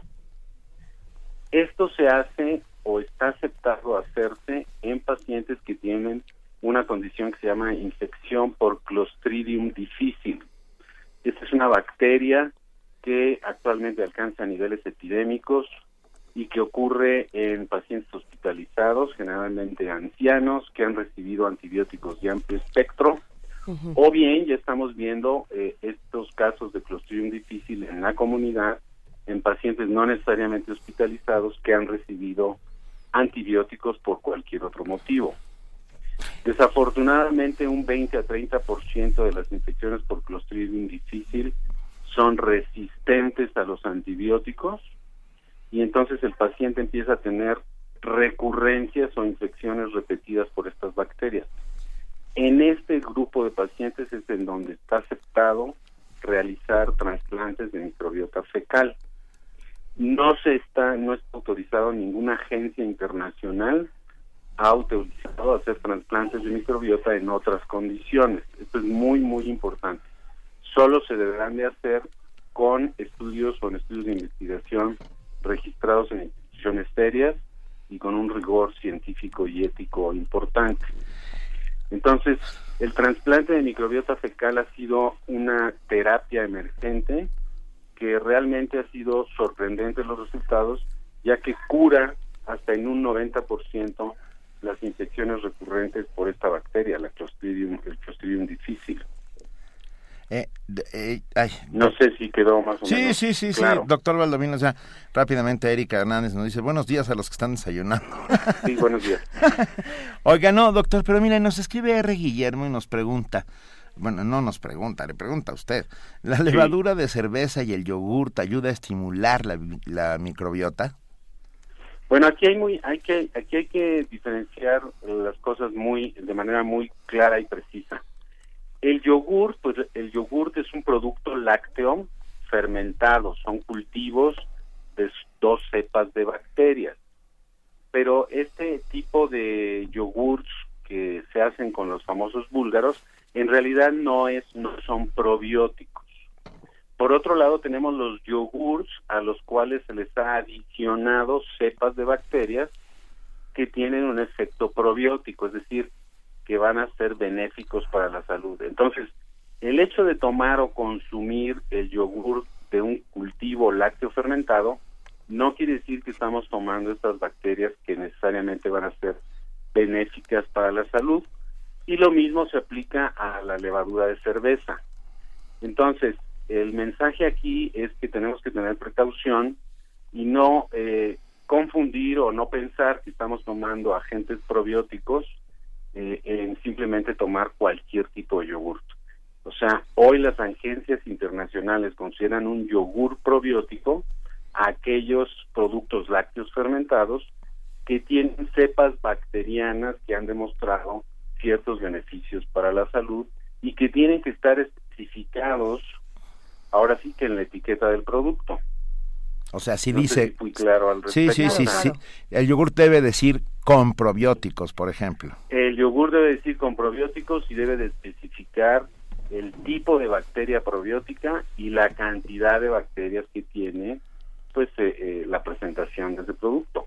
Doctor, cuando, cuando nos, pasa a muchos de nosotros, escuchamos la palabra intestino, escuchamos la palabra bacterias y, de inmediato se genera una aversión, se genera un, rechazo a todo esto. Y, existen muchas personas que, bueno, toman eh, sistemáticamente desparasitantes, que tratan de estar limpiando de, una manera muy arriesgada su organismo porque no existe esta conciencia de que el micro, la microbiota, este microbioma, es, es un ecosistema en sí mismo que vive dentro de nosotros y que nos está ayudando entonces, ¿qué, es lo que podemos hacer con, las personas que están rechazando todo esto y que no saben, vaya, qué, qué hacer con su flora intestinal? Sí, bueno, esto es eh, producto de, la ignorancia que teníamos acerca de las funciones de nuestras bacterias, ¿no? Pero un ejemplo muy sencillo se puede eh, decir del papel que juegan nuestras bacterias, simplemente comparando los estudios que se han visto eh, eh, en aquellos sujetos que tienen eh, excesivas condiciones de higiene en comparación con la población que pues, está expuesta regularmente y normalmente a las bacterias. Por ejemplo, simplemente hay un estudio muy interesante eh, europeo en donde una familia que utiliza lavadora de trastes para limpiar sus objetos donde come, comparado con otras familias donde usan eh, el lavado tradicional con las manos de los trastos, esto hace que eh, simplemente ese hecho cambie la composición de las bacterias de una familia que tiene lavadora con la que no la tiene. Por otro lado, de las familias que tienen convivencia de varios miembros de la familia en una sola casa, que tienen un solo baño, eh, que conviven con algún animal, etcétera, pues su microbiota tiene más diversidad de bacterias aquellas que tienen un hijo único, que tienen varios baños, etcétera. Esto es lo que ha planteado lo que se llama la teoría de la higiene, que desafortunadamente por eh, las excesivas medidas higiénicas y estoy y hago hincapié en lo de excesivo, no la higiene normal y habitual, las medidas excesivas de higiene han resultado perjudiciales porque nos están impidiendo tener contacto con bacterias que pueden ser benéficas y hacen que nuestra microbiota sea menos diversa y eso nos favorece al desarrollo de alergias y enfermedades autoinmunes, etcétera. Entonces, eh, estas este eh, el mensaje aquí claro es que hay que tener las medidas higiénicas normales o habituales pero no hay que exagerar en las medidas higiénicas es decir aquella madre que le limpia las manos cada cinco segundos al bebé eh, porque eh, se arrastró en el suelo etcétera o que descontamina todo lo que está alrededor de un bebé pues no es una maniobra que puede ser útil para la microbiota del bebé Ay, e, esto es, es algo francamente importante. Yo, yo conocí a una pareja que bañaba a, su hijo recién nacido con agua de garrafón. Y, y, al, y al año es ah, carísimo, ¿no? Además de, carísimo, al año... Bueno, hay gente que, que baña a sus hijos con Evian, ¿eh? Agua de Evian. No, ¿estás, hablando, ¿estás hablando en serio? no.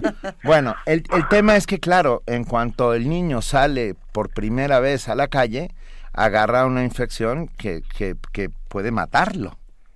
Sí, bueno, claro, efectivamente, o sea entonces, hoy en día sabemos que hay que tener eh, medidas regulares de higiene, pero la exposición desde, desde la infancia a un medio ambiente habitual, normal, yo creo que es benéfico más que perjudicial para la salud. Esto es esto es francamente importante. Es es como crear resistencias, ¿no? No, en realidad es eh, pues tener en nuestra microbiota eh, eh una diversidad bacteriana muy amplia. Entre más, más tipos de bacterias tengamos en nuestro intestino, la posibilidad de tener una respuesta inmunológica más normal y sana será mayor. En cambio, un individuo que tiene una diversidad microbiana muy restringida y tiene menos especies de bacterias en su intestino, tendrá más riesgo de todas las enfermedades que hemos estado mencionando. Supongo, eh, doctor Miguel Ángel Valdovinos, que los mexicanos tenemos un zoológico. Bueno, eh, tradicionalmente sabemos que los países tercermundistas, o lo que se llamaba anteriormente tercermundista, o los países emergentes o en desarrollo, ah. eh, pues tenemos condiciones de higiene menores que los países ya desarrollados, y si nosotros hacemos estudios epidemiológicos, vemos que ciertas enfermedades como las alergias, las enfermedades inmunológicas o autoinmunes y otro tipo de padecimientos como la enfermedad inflamatoria del intestino, etcétera, son menos prevalentes, menos frecuentes en países como el nuestro, que si lo comparamos, por ejemplo, con los países nórdicos, en donde estas enfermedades son altamente prevalentes. Y estos hallazgos epidemiológicos permiten suponer esto de la hipótesis de la higiene que hoy se llama más bien en, para no tratar de confundir el que el tener higiene sea malo claro. a, a, tener menos diversidad de bacterias y bueno este desafortunadamente en México tenemos una epidemia de obesidad hemos cambiado los mexicanos nuestro tipo de dieta nuestro tipo de dieta y eso ha condicionado en parte que la composición de nuestras bacterias sea diferente, tengamos unas bacterias que extraen mucha energía de los alimentos y eso se va a la síntesis y a la formación de grasa y por eso tenemos, bueno, es una de las razones, la, la obesidad es una enfermedad muy, muy compleja, pero esto es una de las eh, investigaciones recientes que ha mostrado el papel de la microbiota en la producción de obesidad, diabetes y síndrome metabólico. Entonces, no es que los mexicanos tengamos una microbiota muy sana, o sea, el tener una una epidemia de obesidad quiere decir que estamos haciendo algo mal con nuestros hábitos de alimentación y por otro lado, bueno, si lo comparamos con las poblaciones rurales de menos recursos, etcétera, pues ahí la prevalencia de obesidad es, es menor, ¿no? Sí, me sorprende mucho hablar de epidemia de obesidad. Es la primera vez que escucho el término. Me, me... Sí, hay una, hay una epidemia mundial de obesidad eh, la frecuencia de obesidad hoy en día en México y en otros países como Estados Unidos, que es el segundo lugar, alcanza niveles epidémicos. Y es curioso. Por epidemia entendemos que más del 60% de la, por ciento de la población tiene sobrepeso. Sí, es curioso, doctor, porque no solo somos un país con, con un altísimo nivel de obesidad, sino que también somos de los más altos en, niveles de desnutrición. Es decir, los, los mismos obesos están desnutridos, por eso es la obesidad. Es, es una paradoja interesante. Sí, así es. mire, nos escribe Jerónimo López, muy sorprendido, como yo lo estuve en el momento en que lo dijo, ¿de verdad las bacterias tienen que ver con la depresión y el autismo? Sí, claro, sí, sí, sí, sí. Este, hay estudios muy interesantes que demuestran que, que la composición microbiana de pacientes con estos trastornos es diferente. Entonces, es una asociación entre la enfermedad y este cambio en la microbiota. No quiere decir que sea el único factor y que y que todo está en la microbiota, no, pero sí es sí es una sí es una un camino que se está tomando para tratar de revertir este tipo de, problemas y tratar de mejorar las condiciones de los niños autistas. De hecho, hay algunas evidencias muy aisladas de que el trasplante de microbiota en algunos niños autistas en estudios de investigación. Esto no se hace de manera rutinaria y por favor el auditorio que no lo entienda así, tiene que ser bajo estudios de investigación estrictos. Eh, han mejorado los niños autistas con el trasplante de microbiota. Eh, actualmente el trasplante de microbiota fecal pues es muy rudimentario, es muy grotesco, pero ya, ya la investigación va hacia el tratar de desarrollar consorcios bacterianos específicos, es decir, grupos de bacterias específicas que van a actuar sinérgicamente o en conjunto para beneficiar cierto tipo de enfermedades, ¿no? Entonces el futuro probablemente será eh, ya no un trasplante de microbiota fecal, sino será el tomar una capsulita que tiene una composición de bacterias específica y determinada para diverso tipo de enfermedad y esto probablemente va a mejorar la enfermedad. No estamos hablando de que la va a curar, pero de que sí puede mejorar las condiciones de ciertos trastornos, ¿no? A ver, perdón, tenemos un par de, rápidamente, eh, nos escriben los amigos que hacen comunidad todos los días con nosotros. Soleil Moon dice, el mensaje final es que la diversidad nos enriquece de muchísimas maneras. Estoy de acuerdo. Ah, y Patalucas nos dice, doctor, ¿qué opina de la, de la convivencia muy cercana con animales tan de moda? ¿Cuál es el riesgo de zoonosis? Bueno, evidentemente, este, no hay que confundir aquí la convivencia con, la, convivencia con animales nos hace tener exposición a microbiotas más diversas que el no convivir con animales. Pero obviamente este, el, animal con el que, con el que convivamos debe, de estar sano, debe de estar desparasitado y no debe de estar enfermo. Claro. Obviamente la convivencia con, con animales enfermos o en ciertas condiciones rurales de higiene pobre en donde se puede dar eh, eh, la proliferación de ciertos parásitos, pues ahí evidentemente es un eh, es una situación completamente diferente. Hablamos de una convivencia con una mascota, con animales sanos, o por ejemplo las personas que tienen granjas, tienen ranchos y que conviven con animales, Eso es más sano que el no convivir con ninguna mascota. Ah, Pero evidentemente ahí sigue habiendo transmisión de enfermedades por animales hacia el ser humano. Te- tengamos higiene, pero también démosle espacio un poco a, a la mugre. Sepamos convivir en Sí. estos dos mundos, doctor.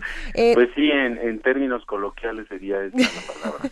Sí, eh, para, para saber un poco más sobre, sobre microbioma, microbiota, sobre la flora intestinal, eh, por ejemplo, nosotros aquí encontramos un artículo muy interesante de Guillermo Cárdenas Guzmán que se llama el, el microbioma humano, que está en la revista Como ves. Pero doctor, ¿usted qué nos recomienda leer? ¿A qué libros podemos acercarnos? ¿En dónde podemos saber más de todo este tema?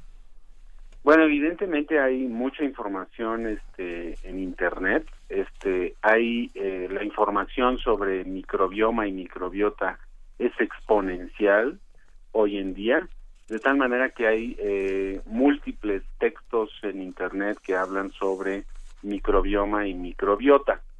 Eh, recientemente se acaba de publicar un libro por eh, el Instituto Danone, en donde está muy accesible al público, eh, en donde se a manera de ilustraciones y con eh, inclusive con, eh, con caricaturas que parecen hasta cómicas se explica de manera muy eh, apegado a los conocimientos científicos lo que es la microbiota.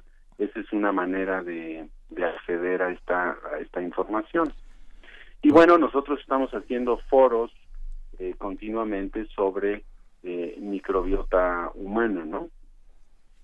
Estaremos al pendiente. Pues nos acercaremos al Instituto Nacional de Ciencias Médicas y Nutrición Salvador Subirán para Claro. saber para saber más. No sabe cuánto le agradecemos, doctor Miguel Ángel Valdovinos. Al contrario, gracias a ustedes por su tiempo. No, no, verdaderamente eh, hoy hoy ten- tenemos una nueva manera de ver nuestra propia estómago. Yo No, y, hoy- y de saber que dentro de nosotros estamos conviviendo con muchísimas otras bacterias que, que son tanto patógenas como benéficas, ¿no? Creo que eso es, es De padrísimo. acuerdo, sí.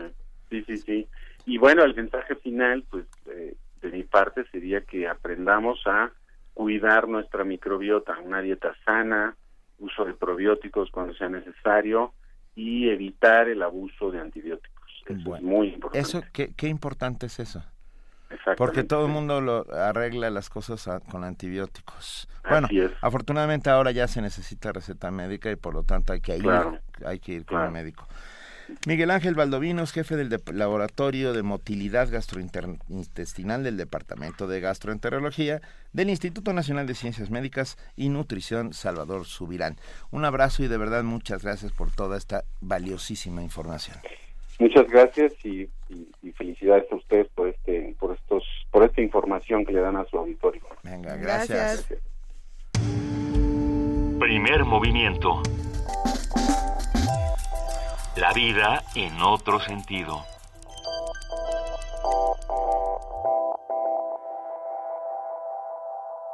De la banda sonora de la película Medianoche en París de Woody Allen, que puede a usted gustarle, no gustarle, gustarle hasta que sale Buñuel o no gustarle para nada, la pieza Je suis seul ce soir, estoy solo esta tarde.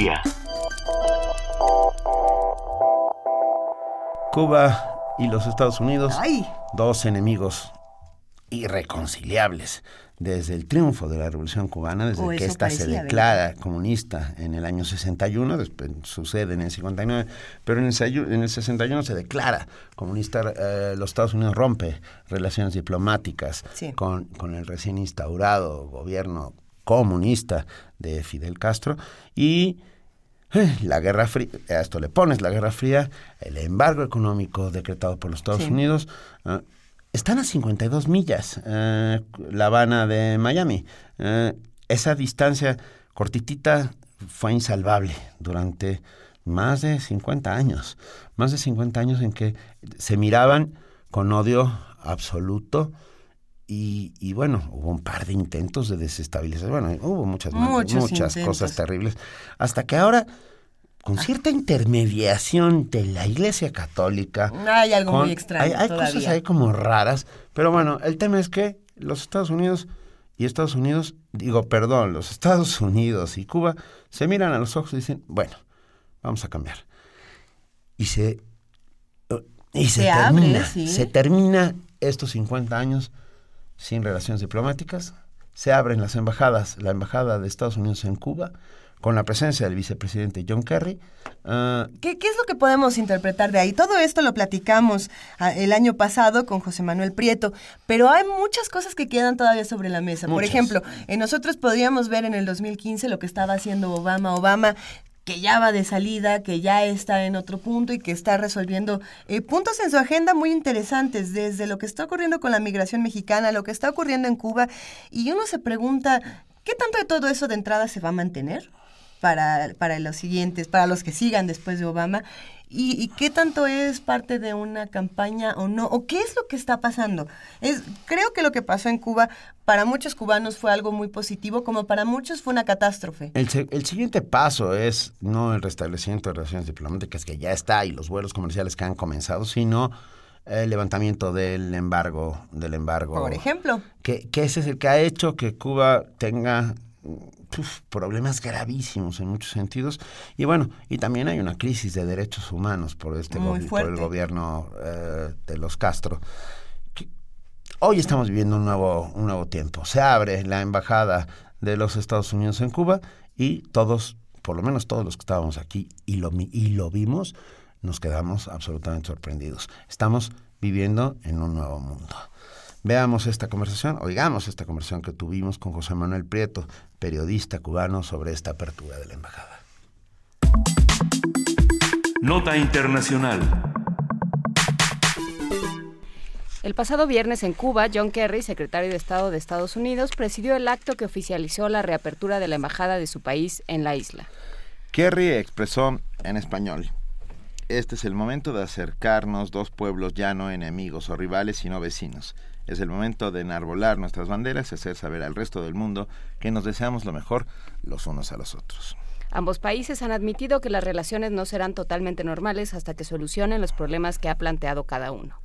Cuba exige el levantamiento del embargo, la devolución de la base de Guantánamo, indemnizaciones por daños y perjuicios y discrepa en el tratamiento que se hace sobre los derechos humanos. Por su parte, Estados Unidos insiste en el respeto a las libertades y a la devolución de fugitivos estadounidenses asilados en la isla, entre otros temas.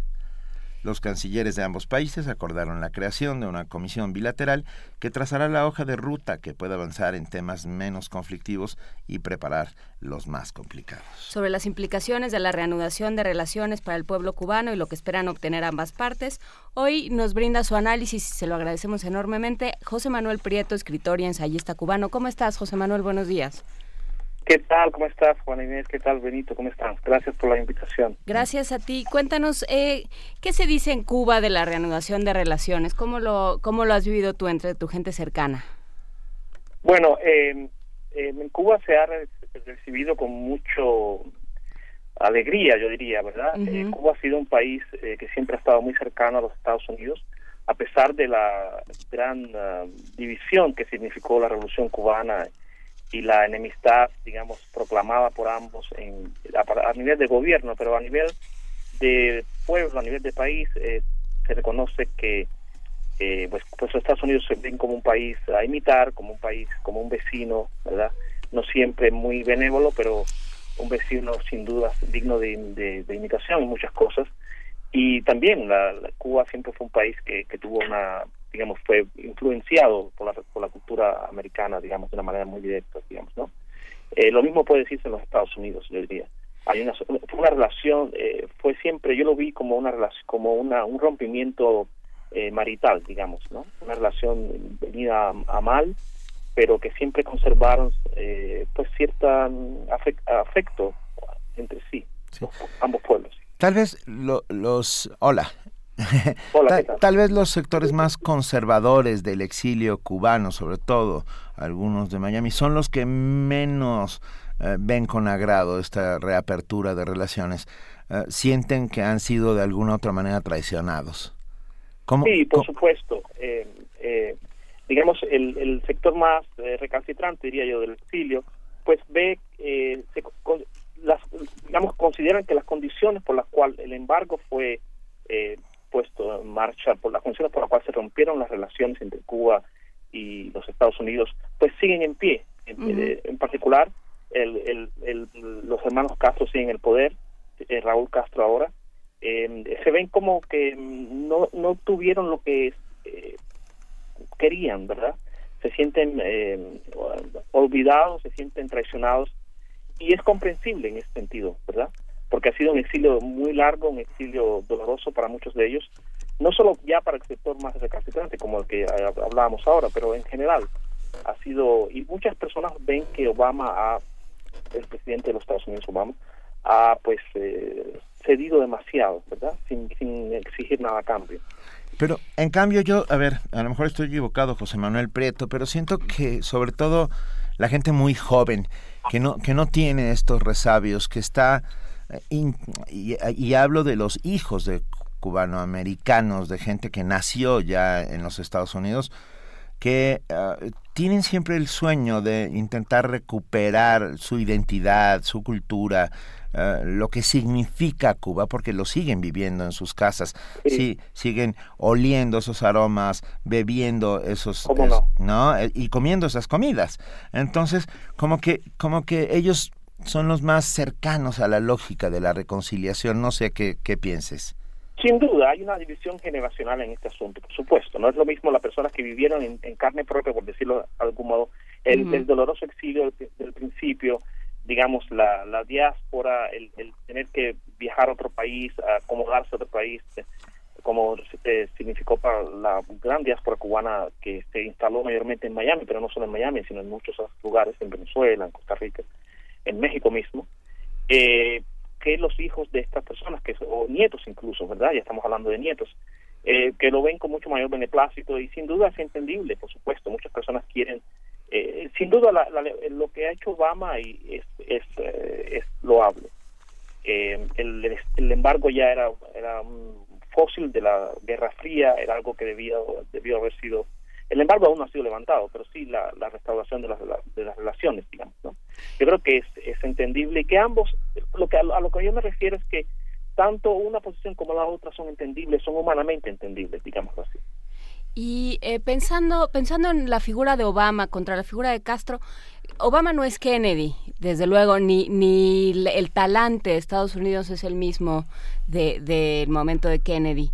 Eh, pero los Castro siguen ahí. ¿Qué es lo que cambió? ¿Qué es lo que cambia para que se pueda dar este, e, e, esta reapertura y esta reanudación de relaciones? Bueno, yo creo que, eh, digamos, para Obama se le hizo más fácil, sin duda, negociar con Raúl Castro que con Fidel Castro, digamos, ¿verdad? Raúl también en los últimos años, en los últimos años, a partir de la de que Fidel se apartara del poder, pues ha introducido variantes, eh, reformas que han sido muy bien vistas en el extranjero. Yo creo que ha ganado, digamos, la, la batalla mediática en el sentido de que no hay día que pase que eh, no se hable de que en Cuba se liberaron los, la venta de carros, eh, que en Cuba pues las personas pueden tener celular, que en Cuba esto, que en Cuba lo otro. Y eso pues ha dado una, una imagen de, de, de movilidad, de dinámica, que para muchos es muy lento lo que está ocurriendo, pero sin embargo, sin duda se ha movido el país, de la situación eh, en la que Fidel, digamos, lo dejó.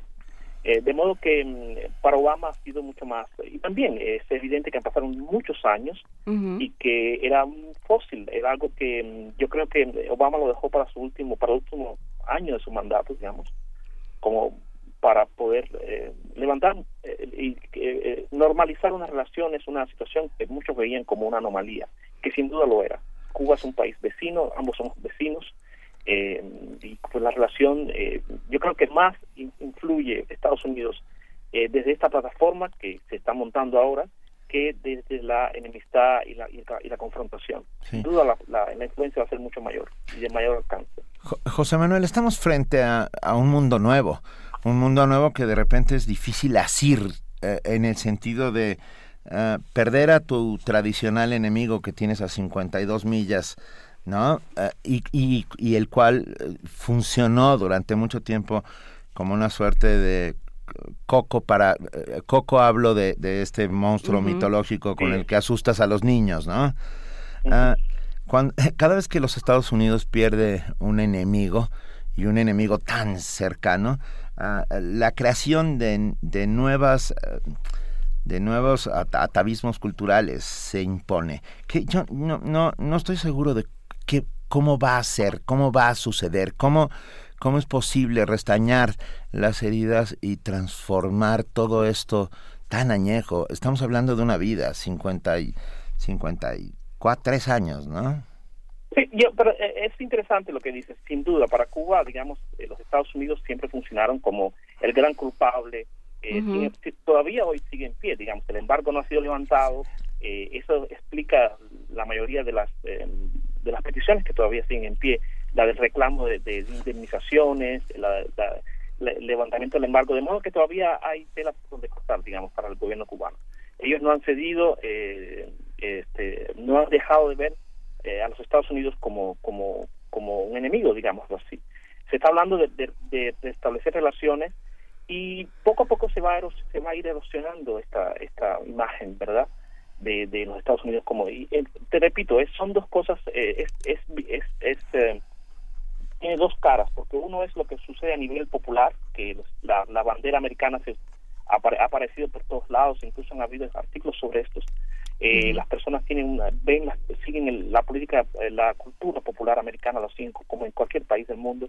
Y a nivel gubernamental pues sí hay una incluso Fidel en un momento cuando después de diciembre que Obama hizo estas declaraciones del levantamiento, del posible levantamiento del embargo y la normalización de las relaciones, eh, Fidel intervino y dijo, bueno, esperen, aquí al, como, al, como al mes, aquí eh, no hay que olvidar que los Estados Unidos siguen siendo un país imperialista, etcétera De modo que incluso alguien como Eusebio Leal, que es un gran el historiador de La Habana y que es una persona que tiene mucho peso público en Cuba, ha hecho, dice, Cuba nunca ha sido un país eh, anti-estadounidense pero sí antiimperialista. De modo que el, antiimperialismo yo creo que todavía le queda vida en Cuba.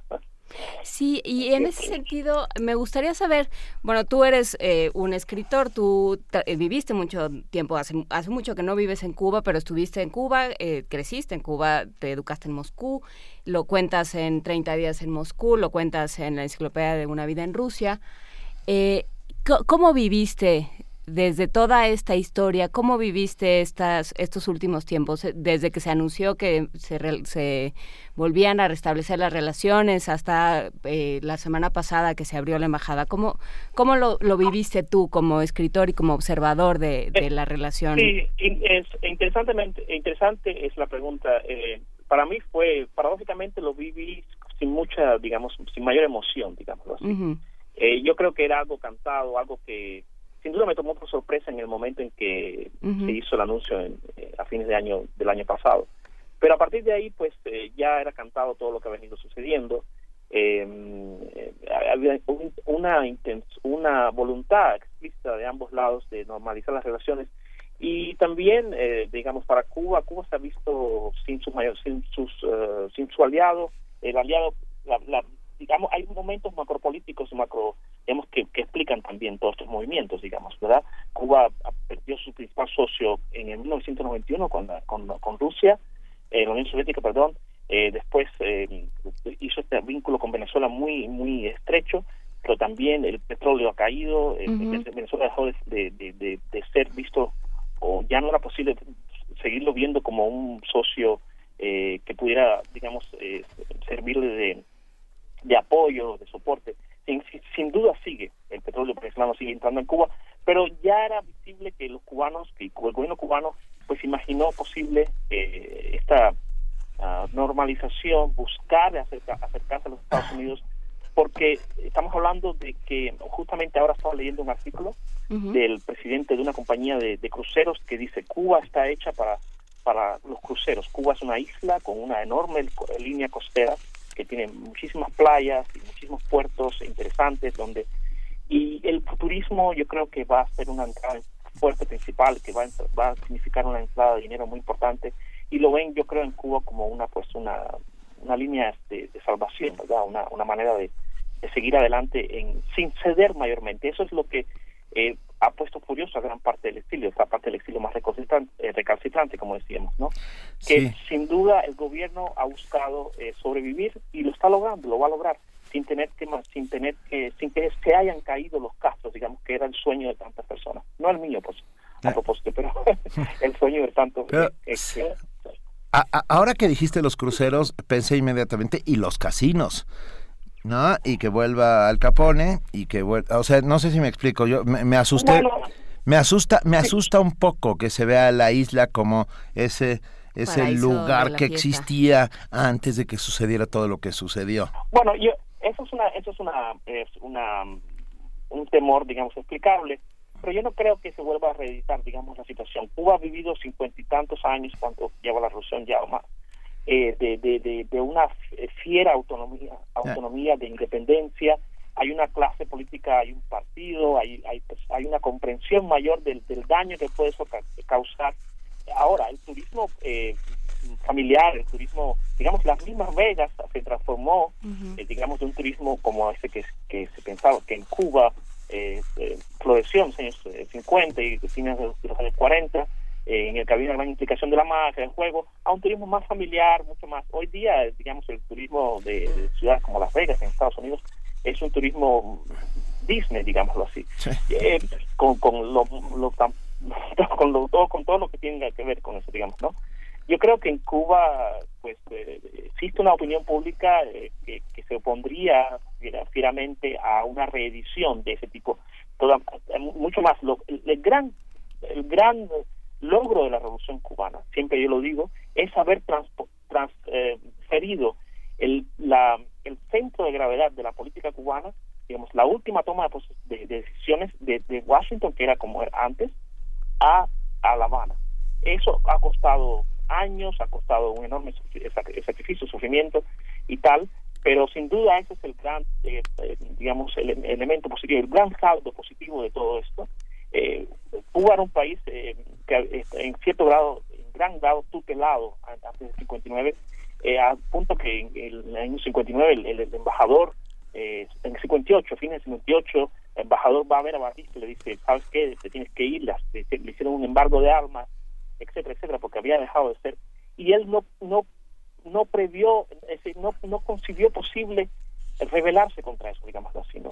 Se, estaba a favor de los Estados Unidos se tenía que contar con y Fidel eh, la revolución cubana lo que hizo fue justamente eh, pues eh, afirmar y, y, hacer lo impensable digamos para la clase política previa eh, revolucionaria hacer una política que estuviese eh, no ya no en contra de los Estados Unidos sino independiente de los Estados Unidos y si era necesario en contra de ellos. Digamos que eso yo creo que ha calado muy profundamente en el, la, en el imaginario cubano en, la, en los intelectuales, en todo el país, a, todos los niveles. Y no creo que, yo creo que se darían eh, fuertes debates en el caso de, entrada, eh, de que se, se, imaginase posible implantar pues todo esto, este casinos, etcétera. Yo creo que eh, sin duda eventualmente habrán y se abrirán, pero me imagino y, y yo creo que la, la sociedad cubana es lo suficientemente adulta hoy día como para que eso se regule, se discuta y se ventile de manera, digamos, democrática. Y que le sirva a todos. José Manuel Prieto, escritor y ensayista cubano, estaremos muy pendientes de lo que pase y si nos lo permites volveremos a hablar contigo en algún momento en cuanto eh, se dé un paso más por sobre este estos cincuenta y dos kilómetros que separan a un país del otro, ¿no? Yo, yo encantado, yo encantado y, me, y le agradezco mucho la invitación. Eh, la radio UNAM la tengo en mi, eh, en mi iPhone y la oigo con, con frecuencia. Bueno. Pues escúchanos de 7 a 10 de la mañana, 8 a 11 para ti. Te mandamos un abrazo, José Manuel. Muchas gracias, Benito. Muchas gracias, familia. Hasta luego, José. Muchas gracias. Primer movimiento. Donde todos rugen, el puma ronronea. Vamos a escuchar de Nina Simone, Just in Time.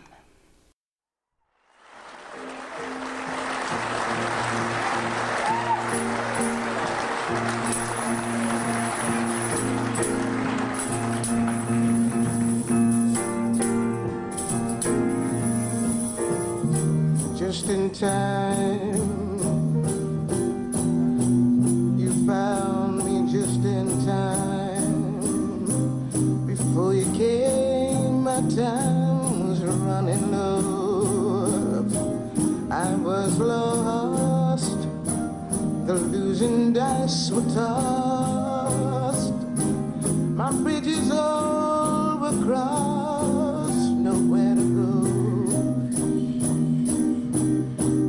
Here, and I know where I'm going. No more doubt or fear. Found my way, click, click, click, click, click,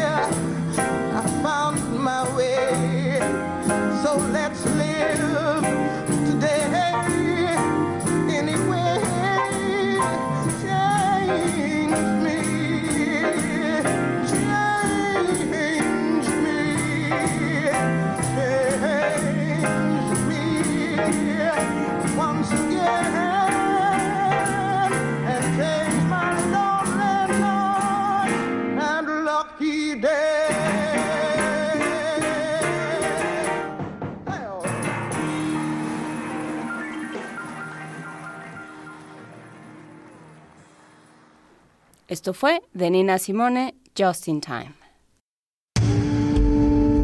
Primer movimiento. Para afinar el día.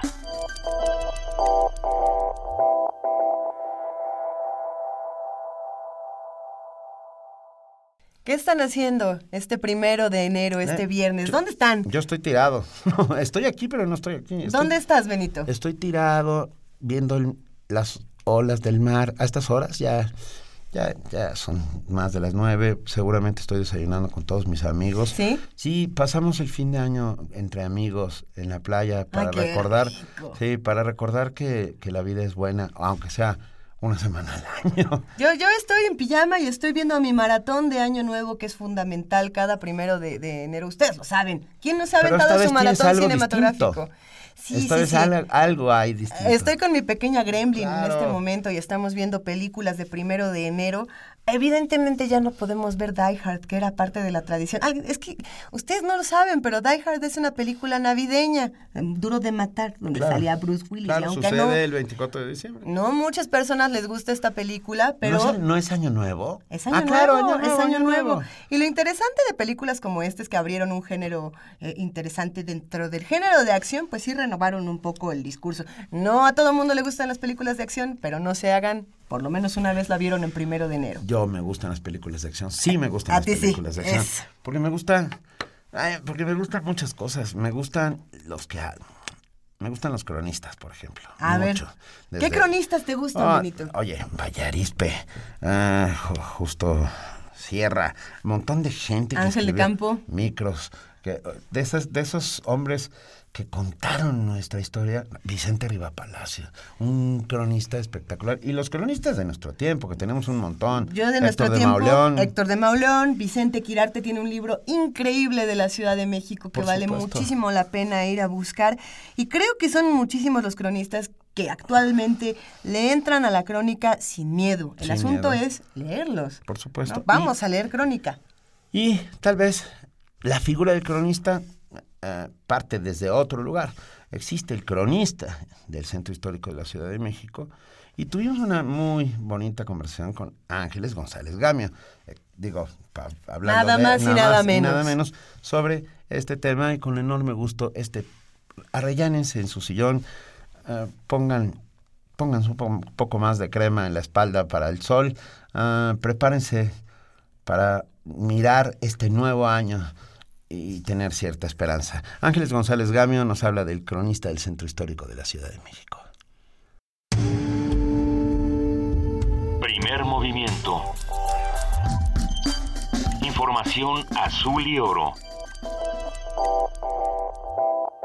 Y si nos damos un, un gran salto hasta la Ciudad de México, podemos hablar del antiguo Colegio de San Ildefonso, donde siempre hay exposiciones, talleres, conferencias que nos proponen alternativas distintas. Y en este caso nos toca hablar esta mañana con la maestra Ángeles González Gamio. Buenos días, maestra Ángeles, ¿cómo está? Buenos días, buenos días, qué gusto saludarlos. No, el Qué gusto- buen trío, qué buen trío. Oh, muchas gracias. El, gu- el gusto es nuestro, Ángeles. Es un placer que estés con nosotros aquí en, en Primer Movimiento, que estamos desde Guanajuato. Sí, hombre, qué maravilla, qué dichosos. Cuéntanos qué pasa en la Ciudad de México. Pues bueno, la Ciudad de México, como siempre, con una efervescencia cultural tremenda, ¿no? Sí. Este, y bueno, pues yo estoy muy emocionada porque voy a tener la oportunidad de dar una plática en, en ni más ni menos que en el maravilloso anfiteatro Bolívar del Colegio de San Ildefonso, donde aparte tuve la suerte de haber estudiado la preparatoria, que para mí tiene un enorme significado. Eh, y esto es Sí, sí, sí, imagínate. Ahí eran unos festivales fantásticos que había cuando yo estudiaba ahí, que organizaba Palillo, que era un líder ahí, un porro, ¿no? El líder de la porra. Claro. Llevaba panicano y estrellas, y bueno, era una cosa fantástica. Eh, así que pues ahora vamos a platicar ahí con, pues eh, estamos invitando, eh, es eh, un poquito el motivo, eh, sabes que, eh, conduzco una serie en Canal 11 que se llama Crónicas y Relatos de México, donde hago paseos por toda la ciudad, ¿no? enseñando las maravillas que tenemos. Y bueno, pues la idea es un poco platicar sobre todos estos lugares ya en corto con pues, parte del público que, que sigue este programa y que pues que, ama nuestra ciudad y que le gusta descubrir lugares que en realidad son poco conocidos, ¿no? y qué bueno que es lo que hemos tratado de difundir. Y, y- y me quedé pensando, Ángeles, en qué grandes cronistas tuvimos de la Ciudad de México, ¿no? Uy, cómo no. Desde, perdón, el primero de todos tal vez sea Bernal Díaz del Castillo. Fíjate que sí. Bueno, si me apuras más, te voy a decir quién, ¿eh? El propio Hernán Cortés en Sí, sus cartas de relación. por supuesto, por supuesto. Sí, porque hace una descripción de la ciudad de, Tenochtitlan maravillosa. ¿no? Maravillosa. Sí. Y, y- y luego algunos de ellos que, que vieron a la ciudad con otros ojos y que nos la fueron contando tan bellamente. Ángel del Campo, Micros. Sí, cómo no, ¿No? claro que sí. Micros, bueno, el propio Novo. El propio Novo, Eh, sí. Donde- bueno, Monsiváis, sin lugar a dudas. Ángel Campo que fue rescatado por Héctor de Mauleón, que actualmente también es otro cronista de la Ciudad de México, un ¿Cómo gran no? Gran cronista. cronista. ¿Qué, qué se puede contar de la ciudad, Ángeles? Es- como decía Efraín Huerta, te odio, magnífica ciudad, ¿no? Así es, así es. Bueno, mira, yo la amo, yo tengo un Yo también la con amo. ella profundo que le perdono todos sus defectos, maldades, problemas, porque digo, de veras para mí es algo tan... eh, ¿Sabes tú que eh, esa es la fe inacabable? Mira, yo llevo 25 años escribiendo crónicas de la ciudad en el periódico La Jornada, ininterrumpidamente todos los domingos. Y no se me acaba el tema, porque todo el tiempo descubro cosas nuevas, todo el tiempo pasan cosas. Pues es una ciudad de verdad fascinante, ¿no? Tiene una energía, una vitalidad brutal, y una historia, ¿no? Y un presente, como que aquí está todo así en ebullición y se junta el pasado con el presente. Entonces es algo fascinante. ¿No? Tú vas a los lugares, porque a mí me enloquece cuando va uno a lugares como Milpalta, ¿no? Como Azcapotzalco, como... Eh, esos- y ves en esos viejos barrios cómo se conserva una cantidad de tradiciones que muchas veces datan de la época prehispánica.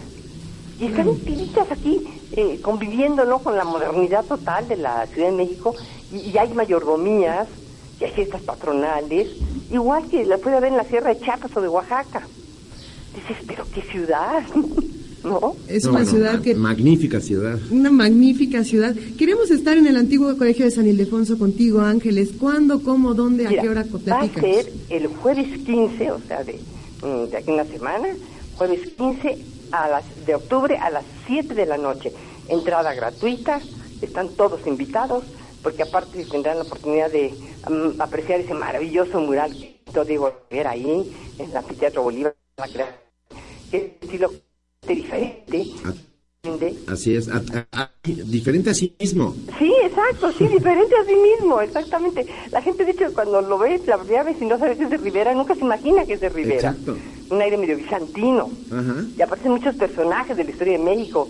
Aparece Nahui Olin, aparece su, su primera esposa, bueno, su segunda Lu- esposa Lu- más bien, Lupe Marín. Lupe Marín. Sí, sí, eh, una triple, la Ribascacho. Aparecen muchos personajes. Sí. Oye, que- queremos estar ahí y allí estaremos y por lo pronto invitamos a todos los que hacen comunidad aquí en Primer Movimiento a, a que escuchen esta crónica, que será sin duda, te conocemos y te conocemos bien, será sin duda deliciosa y llena de información, para que aprendamos a, a odiar y a seguir amando a la magnífica ciudad con conocimiento de causa, ¿no? claro que sí. Muy bien, pues Te- te agradezco mucho. No, hombre, por favor. ya, ya los espero. Claro que sí, te mandamos un enorme abrazo, Ángeles González Gamia. Gracias, igualmente a Gracias. ustedes. Primer movimiento. Donde la raza habla.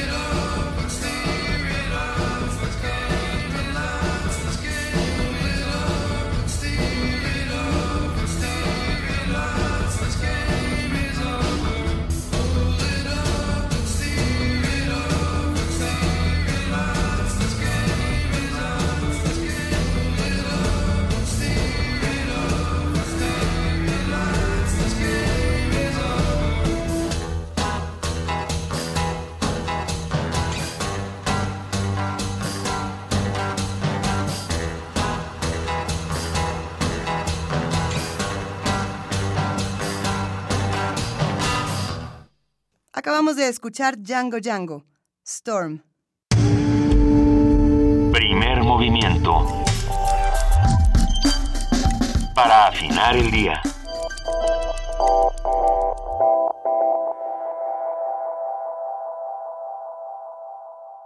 Uno de los covers más importantes de la década de los 2000 fue sin duda el que le hizo Björk y PJ Harvey a los Rolling Stones con I Can Get No Satisfaction a continuación aquí en primer movimiento.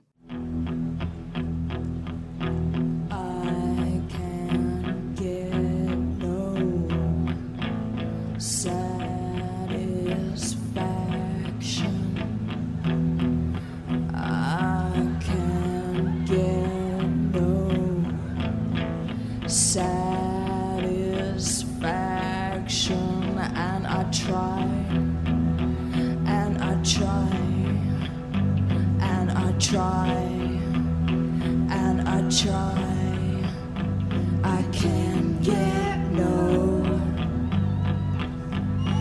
no, no, no. When I'm driving in my car and a man comes on the radio telling me more and more about some useless information designed to fire my imagination. I can't get no,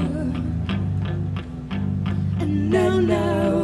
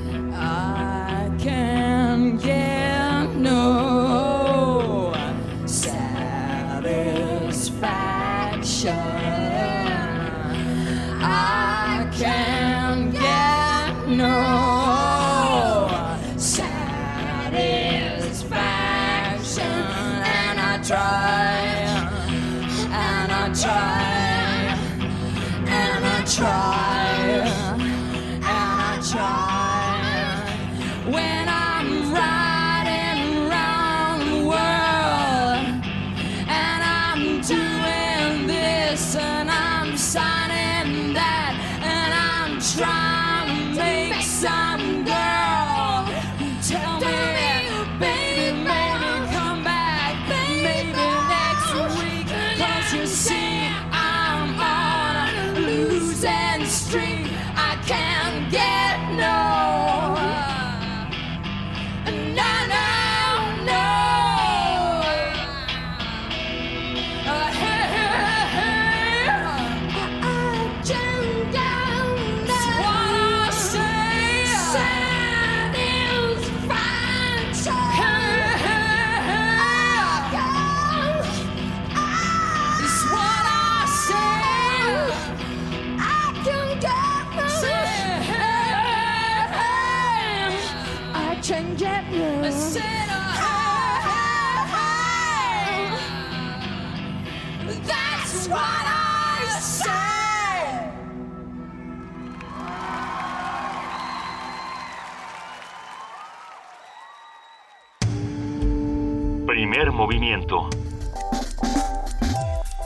La vida en otro sentido.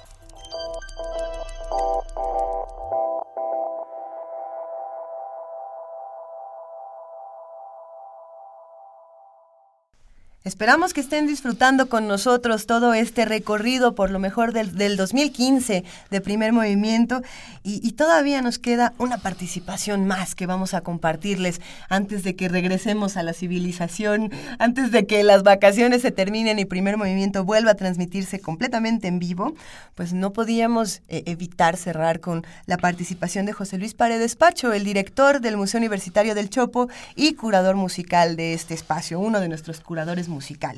Y bueno, Pacho yo creo que se caracterizó por hacernos ver, entre otras cosas, que la universidad no solamente está en el sur, no solamente está en CEU, eh, la universidad está en todas partes, la universidad está en el norte, la universidad está en la colonia Santa María de la Ribera, está en los rincones, está por todas partes.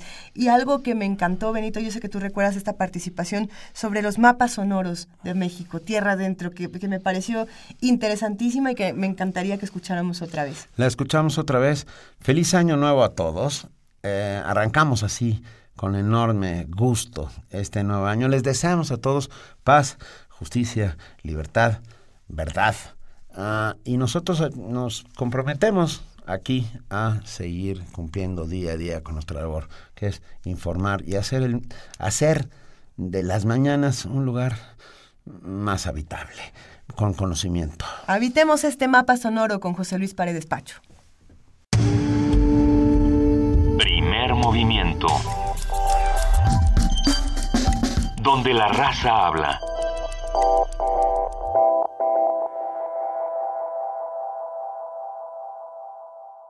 En este momento vamos a platicar con José Luis Paredes Pacho. Él es director del Museo Universitario del Chopo. Buenos días, Pacho, ¿cómo estás? Hola, ¿qué tal, Luisa? ¿Cómo están? Muy bien, ¿tú? Pues bien, bien, bien, con ganas ya de platicar con ustedes, ¿eh? Venga, venga. Nos vas a platicar de la revista Tierra Adentro. Así es, que ustedes deben de conocer muy bien, ¿no? Muy bien, nos encanta. Dedicada, bueno, en general, como tomar el pulso de la cultura en, en el país, principalmente creo yo este, a la literatura.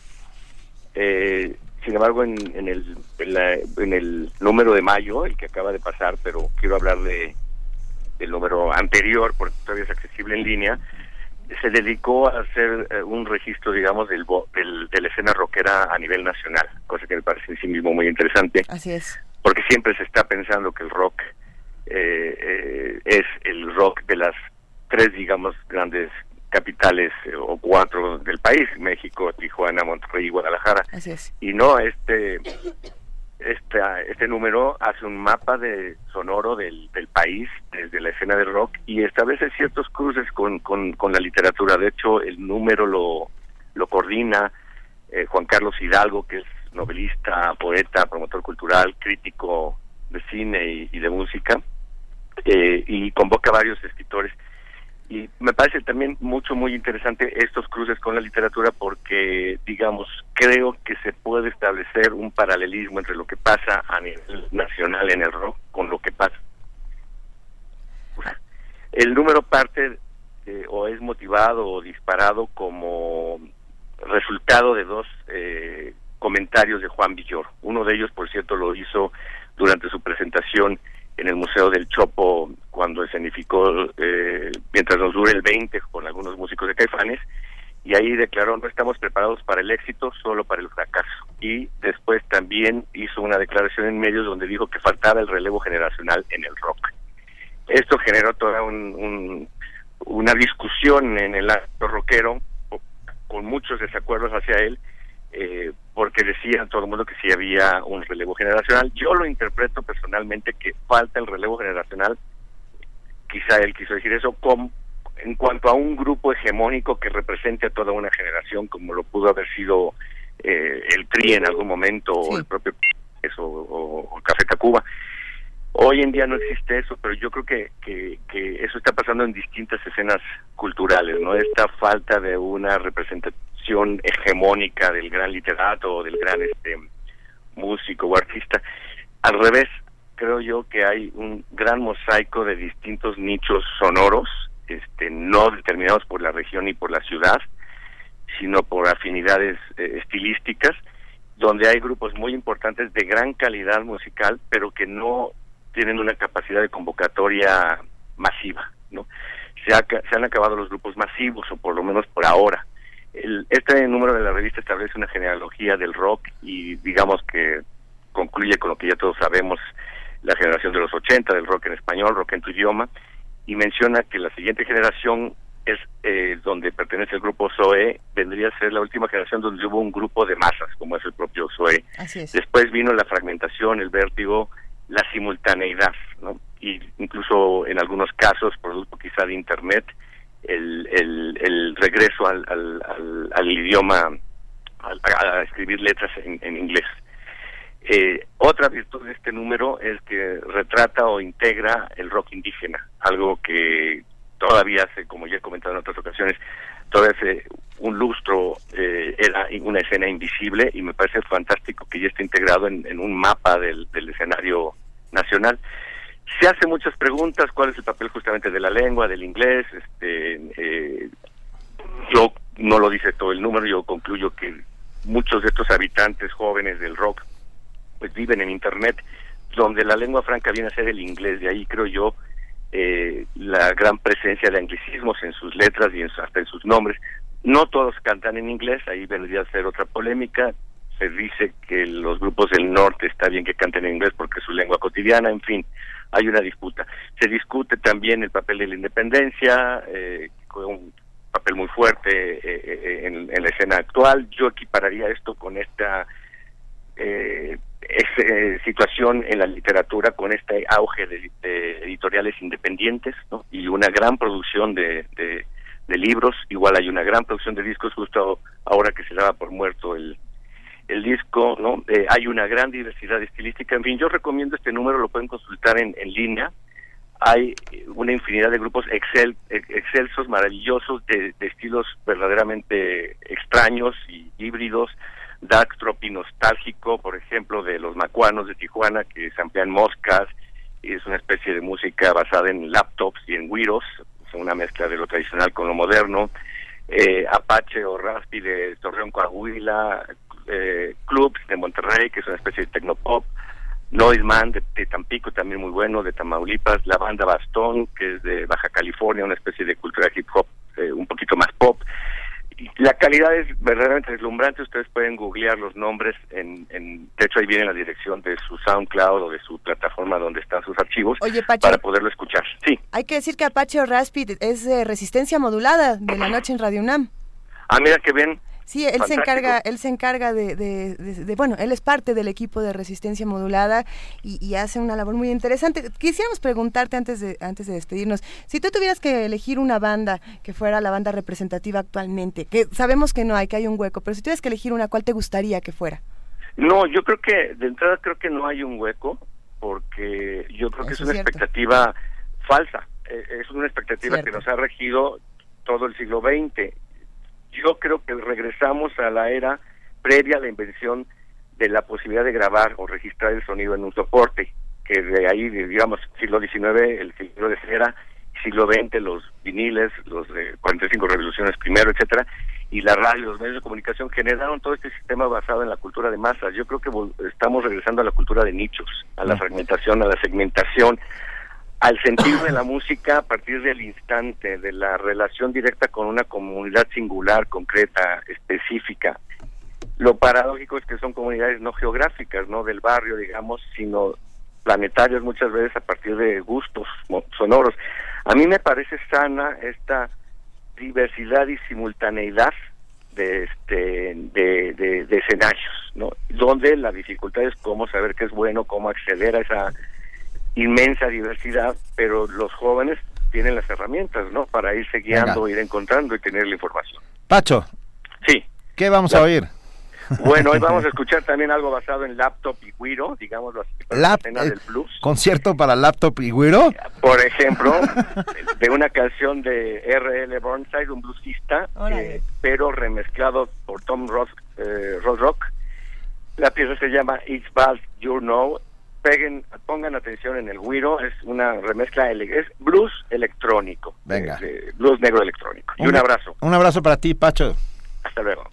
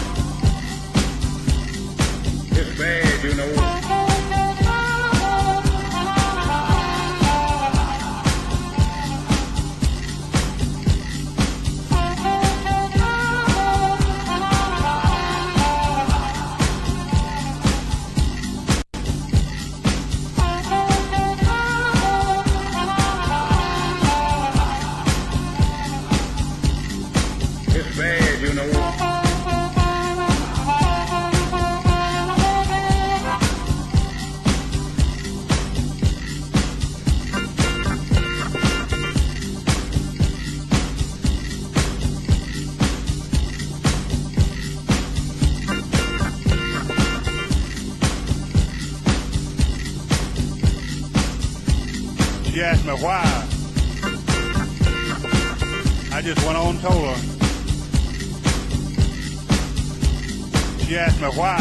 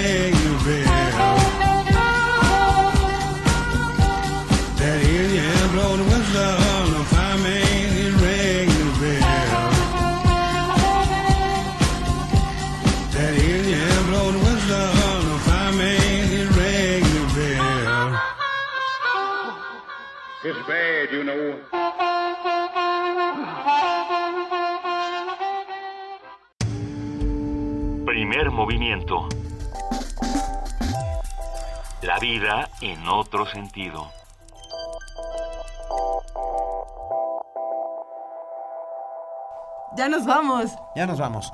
Este fue el primer programa de primer movimiento de este año 2016. ¡Wow! Qué es que emoción, raro. qué emoción, ¿no? Qué es raro emocionante. decir 2016. Está Qué, bien. emo- qué emocionante. Ya, ya llevamos largo rato aquí.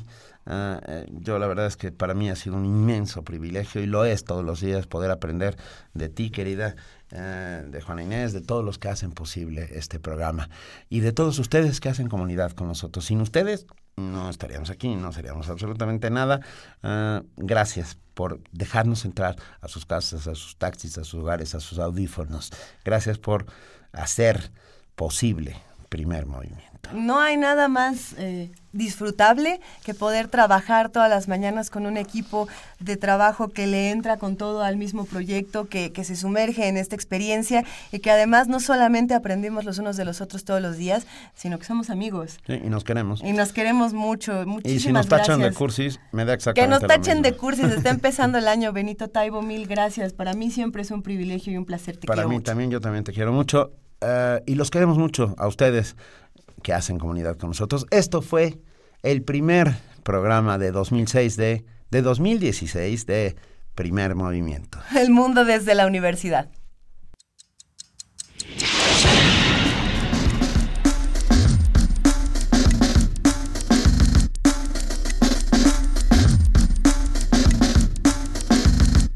La Coordinación de Difusión Cultural de la UNAM y Radio UNAM presentaron Primer Movimiento. El mundo desde la universidad.